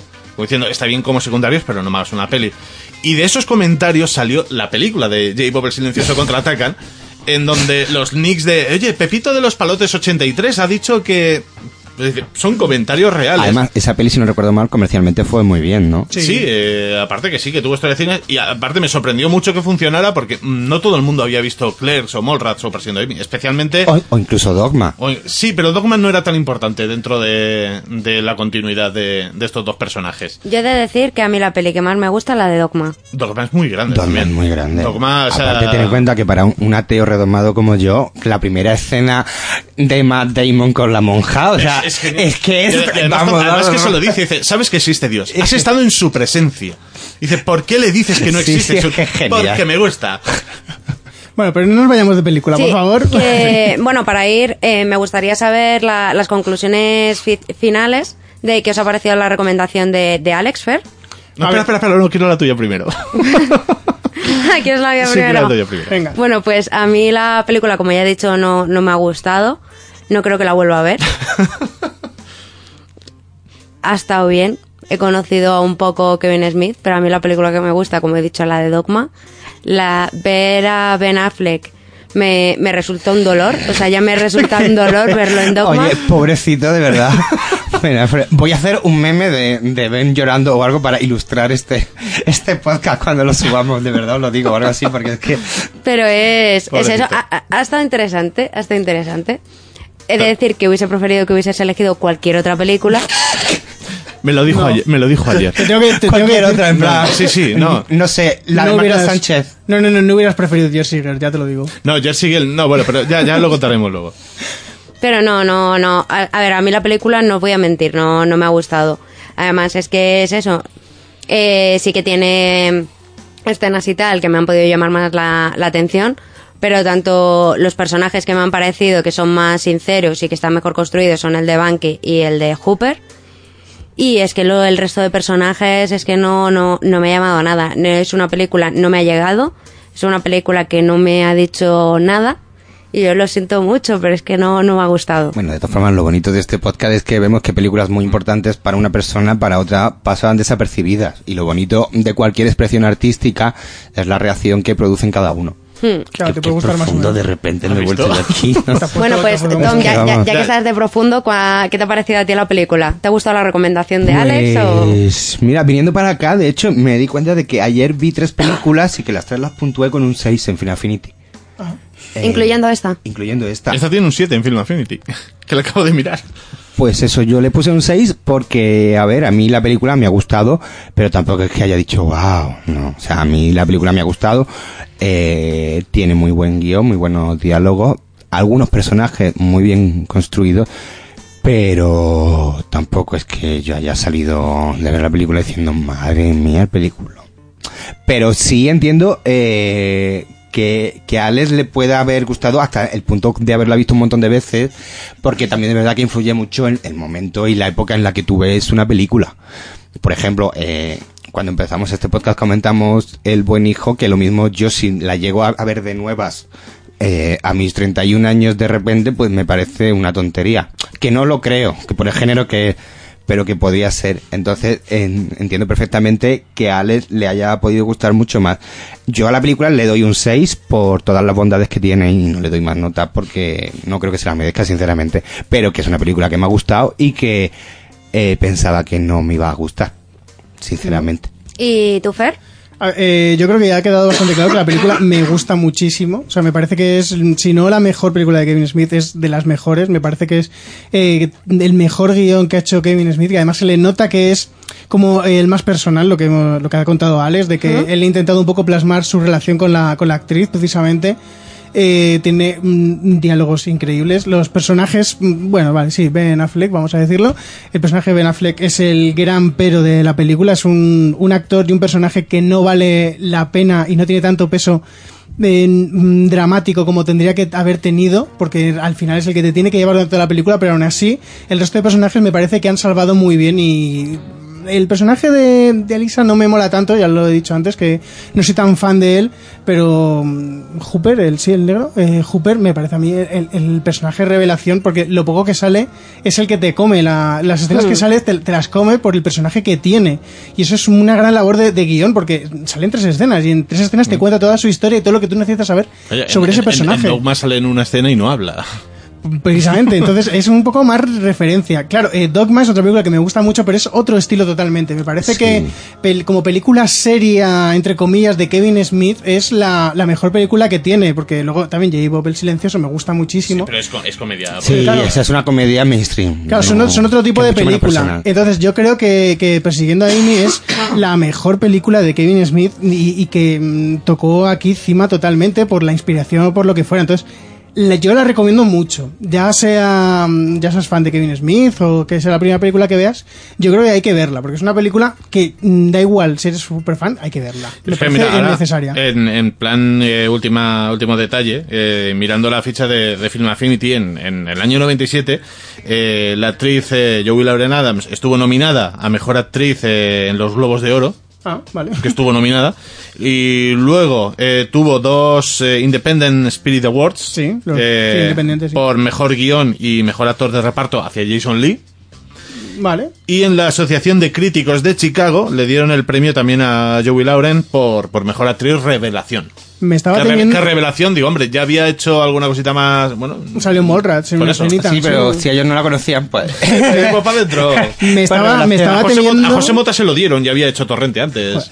Me estaba temiendo que iba a haber una nominación para Ben Affleck, por cómo ibas No, en la no. frase. En Eh, plan de, eh, y además, en estos en- premios... En, los Razzies, tal vez. Claro, claro, entonces me queda en plan de, ostras, que va a decir una para No, Ben Affleck no. y nos va a No, dejar no, a todos con el culo eh, tuvo eh, Jason Lee, ¿no? Por los. A ver, los- ese, ese no me parece mal hasta Sí, por- cierto punto, porque sí, es no, el pero- personaje... Pero incluso dudas que de lo que tú dices. Se dice Jason Lee lo hace muy bien. Y digo, pero incluso si lo pones al lado de Hooper, dices, ostras, no sé ¿Y si los papeles de Jason Lee y de Ben Affleck se hubiesen invertido? ¿La No, no, yo, habría ganado? yo lo he dicho antes. No, no, yo lo he dicho antes. Yo creo que Jason Lee es un tío que, que sabe llevar eh, lo que es el, el peso con otra persona. No sabe llevarlo del solo. Eh, de secundario está muy bien, pero de principal Sí, yo creo que no habría sido Ben capaz. Affleck lo lleva de puta madre. No, no, no, no, no, no. sí, Pero es que, es que tú ves a Ben Affleck, o sea, siendo como es Ben Affleck, tú lo ves eh, siendo el personaje cómico. Eh, no. Le ves un personaje a Jason- dramático. A Jason Lee, sí, no, pero a Jason ¿Crees Lee. en sí- algún personaje? Un jarrón pero a de Jason- árbol en una función de co- del colegio o algo así. pero sí. es eso, a Jason, a Jason Claro. Lee, a Jason Lee sí que le puedes ver eh, como un personaje cómico. Sí. Incluso si me apuras a lo mejor dramático, pero cómico sí que lo puedes ver fácilmente. Eh, a Flake no lo ves como cómico. No, eh, la poca comedia que ha intentado hacer el hombre es un no venga va, tío. Pero si es que de hecho en la escenita de Jay y Bob, si es que en, en esa escena nada más es que se comen a Ben Affleck. Sí. Hmm. Es que se comen que en cuestión de credibilidad de los personajes, de intensidad de la interpretación, de fuerza de todo. Es que todo. Y, y que, y que Jason Mewes, el que hace de Jay, no es actor. O sea, Fíjate. es- estás ahí porque eres colega del director y te has Pues metido aquí fíjate, dentro, pero pues no eres como actor. uno de los de Expediente X, de los frikis estos que tienen el periódico, Exacto. que el que está enamorado de Gillian Anderson ese era ayudante de producción y lo cogieron y dijeron, ponte aquí. Y hasta hoy, ¿sabes? Bueno, yo quiero saber la opinión de, de Alex, ya que nos la ha recomendado él, ¿cómo, cómo la vende a la gente? Hombre, yo eh, lo que también decía al principio, para mí es una de, de mis películas favoritas, de mi película de cabecera. Y como decía Tom, es por la época que la vi. Fue la vida adolescente, me pilló en una edad del pavo y en donde ayudó a eso, a que me sintiera identificado con algunos personajes en al- algunas de los visionados que hacía de la película. Que si la viera hoy en día, tal vez no la mirase con los mismos ojos, le sigo teniendo ese, ese cariño de la primera vez que la vi. Eh, soy fan, todo el mundo lo sabe, y si no lo digo aquí, soy hiper mega fan de Kevin Smith. Mm, Creo que tengo todo, casi todo lo que se ha publicado en España, incluso ediciones originales americanas. Eh, tengo uno de los documentales de Evening with Kevin Smith, firmado por el propio Smith, que se, que se lo compré en su página web. Eh, yo soy muy friki. Soy, soy muy friki de él. Entonces, eh, si esta película la viera ahora como su nueva película, seguramente sí que me gustaría, pero tal vez no tuviera el mismo cariño que le tengo después de todos estos años de, de la primera vez que la vi. Sí, y, o sea que influye mucho el momento en el que la Sí. viste la primera No, vez. lo Sí, que no, dice- por es- eso lo que, dice, lo que dice Tom de, Sí. de cuando vio El Buen Hijo. Claro, es eso pasa es mucho, por ejemplo, cuando comentamos la película de No matarás al vecino, que sí que es cierto que a mí me gustó más, pero por el momento tú la en el que la vi. con seis años así, Yo esa la vi película, ¿no? yo la vi super cani. Ahí, ahí estaba el caso, Claro. de que yo la primera vez que la veía y no me gustó tanto. Claro, pero es que además eh, no matarás al, al vecino, eh, o sea, para un niño esa película es genial. O sea, porque pasa de todo y lo vives más, entonces es normal. Y la película, eh, Alex, además tiene mucho mérito porque en la época en la que fue rodada, el tema homosexual no estaba muy tocado en las películas, ¿vale? O eran películas catalogadas como temática gay, en las que no se salía de ese circuito, pero en películas, digamos, mainstream, eh, que se tocara el tema como se toca aquí, estaba muy poquito tocado. Que siempre que se tocaba era, pues, como con mucha rimbombancia, Sí, como personaje- en, personaje en recurrente, Filadelfia, sí. eh, Sí. cosas así. Pero en la manera que tiene Kevin Smith de, de narrar todo esto, la verdad, y sobre todo para la época en la que fue, eh, tiene mucho mérito. Independientemente de que el personaje luego que evolucione de una manera que nos guste más o menos, pero cómo lo cuenta y el tema que saca y la visibilidad que da y que realmente muchos espectadores estarían pensando cosas que estaban pensando tanto el personaje de Brandon, de Jason Lee como el de Ben Affleck, eh, en la misma película se encargan de callarles la boca y de explicarles las cosas. Entonces, eh, por ese mérito también hay que valorar la película. No, y por eso también el propio Kevin Smith eh, siempre lo ha dicho, que, que al, al tener un hermano homosexual, dice, siempre he querido meter a- alguna connotación homosexual en las películas para, decir- para integrarlo más en la Claro. sociedad como algo, mm, re- lo que es realmente, es algo normal y corriente, Claro. algo que no hay que mirarlo como algo, Hmm. raro. Sí, la verdad es que, bueno, hemos, creo que hemos exprimido todo lo que podíamos exprimir esta, esta película. Y, y bueno, vamos a escuchar lo- los métodos de contacto, además en honor aquí a Alex Berlanga, que es el, es el culpable. Gracias. Nos podéis encontrar en nuestra página web nohaycinesinpalomitas.com, en nuestra cuenta de Twitter, arroba cine y palomitas, y también estamos en Facebook y Google Plus como No hay cine sin palomitas.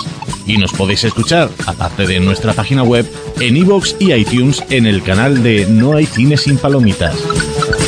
Y si queréis enviarnos vuestras ideas, propuestas o simplemente quejas, nos podéis escribir a nohaycinesinpalomitas.gmail.com Bueno, Alex, y antes de terminar, me gustaría saber qué tal te lo has pasado aquí en Deberes con Palomitas. Me lo he pasado muy bien. Eh, si tengo un inconveniente ha sido el asiento, que es muy rígido, tengo el culo plano.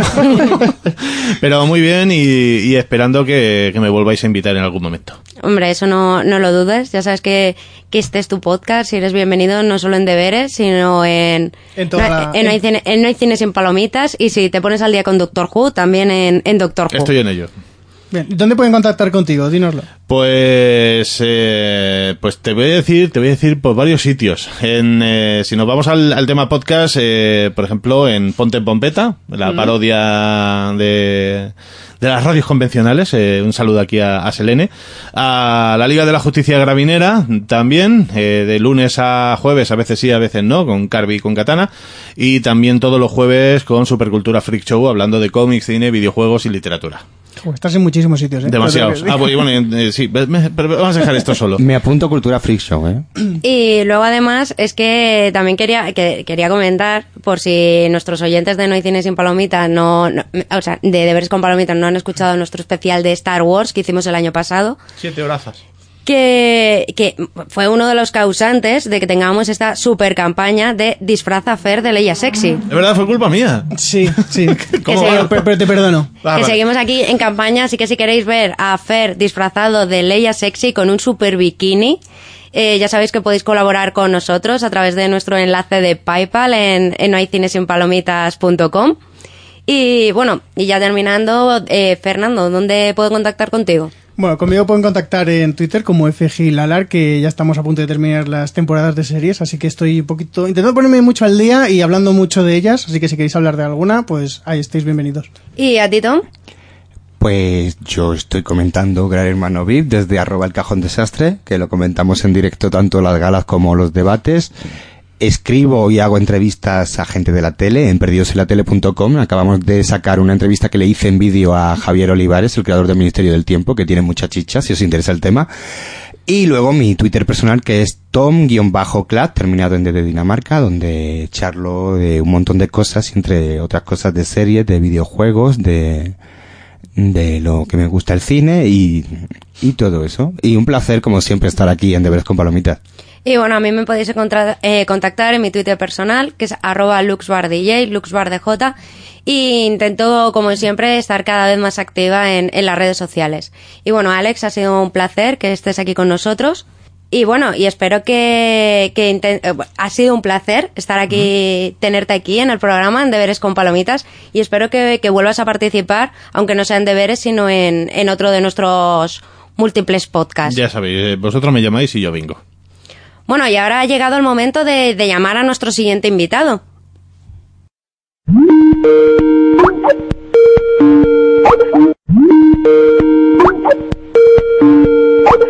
Hola Mike, ¿qué tal? Muy buenas, palomiteros. O, Muy buenas, ¿cómo, cómo llama, cómo, cómo os llamo? Pues ya, llámanos palomiteros, que, que nos gusta. Palomiteros. Que nos gusta. Hola, ¿Qué, qué tal estás? Pues nada, aquí encantado de, de que estéis en mi programa. no, en serio, que, que me hace mucha ilusión como, como oyente ahora dar eh, el salto a, a invitado de una futura entrega. Y me hace ilusión porque además es el primer invitado que sugiero. Sí, es verdad, viene- Estoy muy contento. Viene, viene aquí enchufado. de invitados. Efectivamente, Bueno. la virginidad de invitados. Bueno, a ver, ya Mike, nos tienes que ya sorprender. Necesitamos saber qué película es porque llevamos todo este mes diciendo, ojo, ¿qué, qué nos dirá Mike? ¿Qué película nos dirá? A ver, sorpréndenos. Eh, te digo primero la película y luego las razones, ¿no? Esto como gran hermano. Sí, primero sí, el nombre sí. y luego los Por motivos. favor, dino- dinos, la película y seguramente vamos a sorprendernos o no, Sí. porque yo, yo tengo mucho miedo, ¿eh? No sé qué me vas a decir. Pues mira, eh, Yo también tengo voy a barrer para casa, voy a elegir una de cine español y voy a proponer La tonta del bote. ¡Hostia, genial! No me...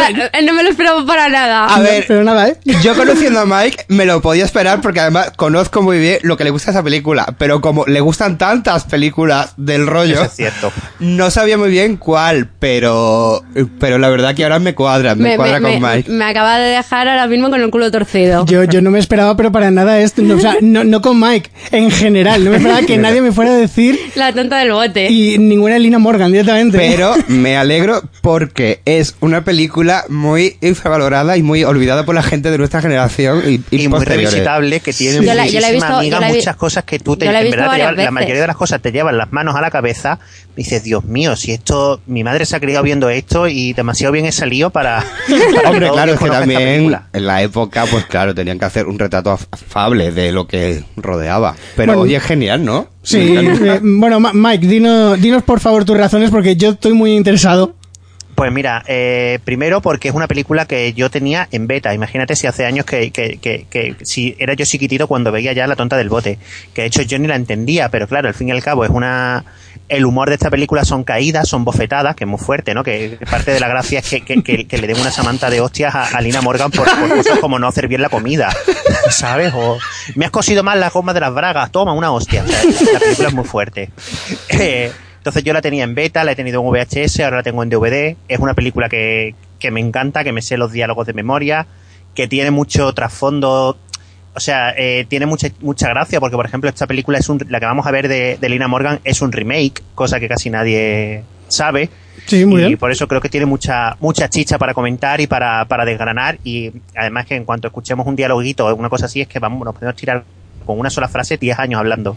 Joder, pues, pues me sorprende bastante y, y veo que estás bastante metido, ¿eh? Un poco en la película. A o ver sea- si te crees que yo sugiero a cualquier persona random. No, no, no, no, pero... No, no, no, no. pero no. que apar- aparte de venir muy bien recomendado, que, que se le ve que está muy metido, que sabe Sí, mucho sí, de la sí. película, o sea que yo creo que nos va a decir cosas muy interesantes, Sí. muy Sí, curiosas. Va, va a quedar muy curioso. Además tengo incontinencia verbal, ya me tendréis que cortar vosotros porque yo le doy el play y me pongo aquí a contar la- vida y milagros de, de Susana, la tonta del bote. Y, Bueno, oye, si si es interesante, pues no no te vamos a cortar demasiado. Pues es que yo me estoy acordando de ver cine de barrio con mi abuela y ver esa película. Bueno, bueno, este, este tipo de curiosidades ya, las tendremos en el siguiente Sí, programa sí, mejor. Porque, si no, no nos va a durar. Pero esto, vida, esto pero puede sí. durarnos mucho. spoiler. Sí, sí. Bueno, Mike, antes de despedirnos, eh, dile a la gente dónde pueden contactar contigo, por, yo qué sé, porque a lo mejor quieren ver la película con nosotros. quién y... eres tú, Mike. Claro, explícanos Bueno, quién eres. ¿Quiénes somos? Pues nada, yo soy Medianoche o Mike o como me queráis llamar. Soy malagueño, licenciado en comunicación audiovisual, soy muy friki, soy bloguero, eh, tengo el blog sufridoresencasa.com que llevamos ya siete añitos. Súper recomendable. Ahí también tengo, bueno, tengo también uno más serio de tele que es TV de Guardia. Eh, acabo de sacar un libro hace escasos cinco meses que se llama No me toques los 90, que el título ya da un, ya, ya te demuestra de qué va, es decir, una cosa así nostálgica y, y noventera para todos los que nacimos en los 80, no porque parece que nada más que los 80 es la única década que moló, pues coño, pues los que nacimos en los 80 nos molaron los 90, que es la que, la que nos tocó vivir. Sí. Y, y nada, y, y eso soy muy friki y, y no sé qué más, qué más contaros. Twitter tienes, supongo, ¿no? Sí, más medianoche, no tiene mucho, mucho misterio. Tengo Instagram que, que es de sufridores, que es un, un- yo reivindico mi Instagram por un, por un simple motivo. Es un Instagram que no está hecho a base de Google, como, como el de, el de muchos, muchos eh, Instagram nostálgicos. Y, y eso, y bueno, y vaya, en Facebook está sufri- tenemos la página de Sufridores en Casa en Facebook, que ahí podéis ver cositas desde La Tonta del Bote a Marisol rumbo a Río, que es otra película que también he estado tentado de poner porque me, me fascina, o, o tantas y tantas otras. Pues muy bien, oye, la, la verdad es que muy interesante. Yo, yo no te conocía, no voy a mentir, y, y te, voy a, te, te voy a hacer un poco de seguimiento, a ver Sí, de lo que hablas. igual que yo. Además que merece la pena. Y os va a sorprender cuando grabemos con Mike la cantidad de información que tiene esta persona en la cabeza. Eso está muy bien. En Yo- serio, es una cosa increíble. Yo, yo Además- quiero que este programa tenga ese tipo de cosas. No, además es que creo que va a ser muy interesante hablar sobre la tonta del bote y luego, bueno, un poco sobre el cine en general de, de aquella época. Claro, y aparte que es que el contexto tiene mucha enjundia, entonces va a ser muy divertido a la par que instructivo. Nos va a quedar un Sí, programa muy Además, bueno. es una película de los años 70 que a su vez refleja los años 20. Entonces ya tiene ahí tantos saltos generacionales a- con la actualidad que es más interesante todavía. Qué, qué Inception ahí, ¿eh? Casi nada. Nada, pues much- muchas gracias Mike por venir estos cinco minutitos o diez que ya se han alargado un poco para decirnos la película que vamos a ver contigo y, y nada, y que, y que el próximo mes ah, volvemos a hablar y ya hablamos bien en profundidad sobre esta película. Nos Perfecto. apuntamos los deberes. Sí, Sí, nos lo apuntamos. Muchas gracias. muchas gracias. Mike. Nos podéis encontrar en nuestra página web nohaycinesinpalomitas.com, en nuestra cuenta de Twitter, arroba cine y palomitas, y también estamos en Facebook y Google Plus como No hay cine sin palomitas. Y nos podéis escuchar, aparte de nuestra página web, en iVoox y iTunes en el canal de No hay cine sin palomitas. Y si queréis enviarnos vuestras ideas, propuestas o simplemente quejas, nos podéis escribir a nohaycinesinpalomitas.gmail.com Bueno, Tom, ¿y a ti dónde pueden contactarte? Pues me pueden encontrar en perdidosenlatele.com, en el cajondesastre.com y aquí en nuestro propio blog, en No hay cine sin palomitas, donde hago críticas de más o menos películas que se estrenan y en mi Twitter personal que es arroba tom-clad, donde también hablo un poco de todo. ¿Y a ti, Fer? Bueno, a mí me pueden leer en Twitter como FG Lalar, donde pues hablo de libros, de películas, de series, y si me quieren preguntar alguna cosa de, yo qué sé, de alguna película actual o serie, pues ahí están bienvenidos y yo contesto todo lo que sepa.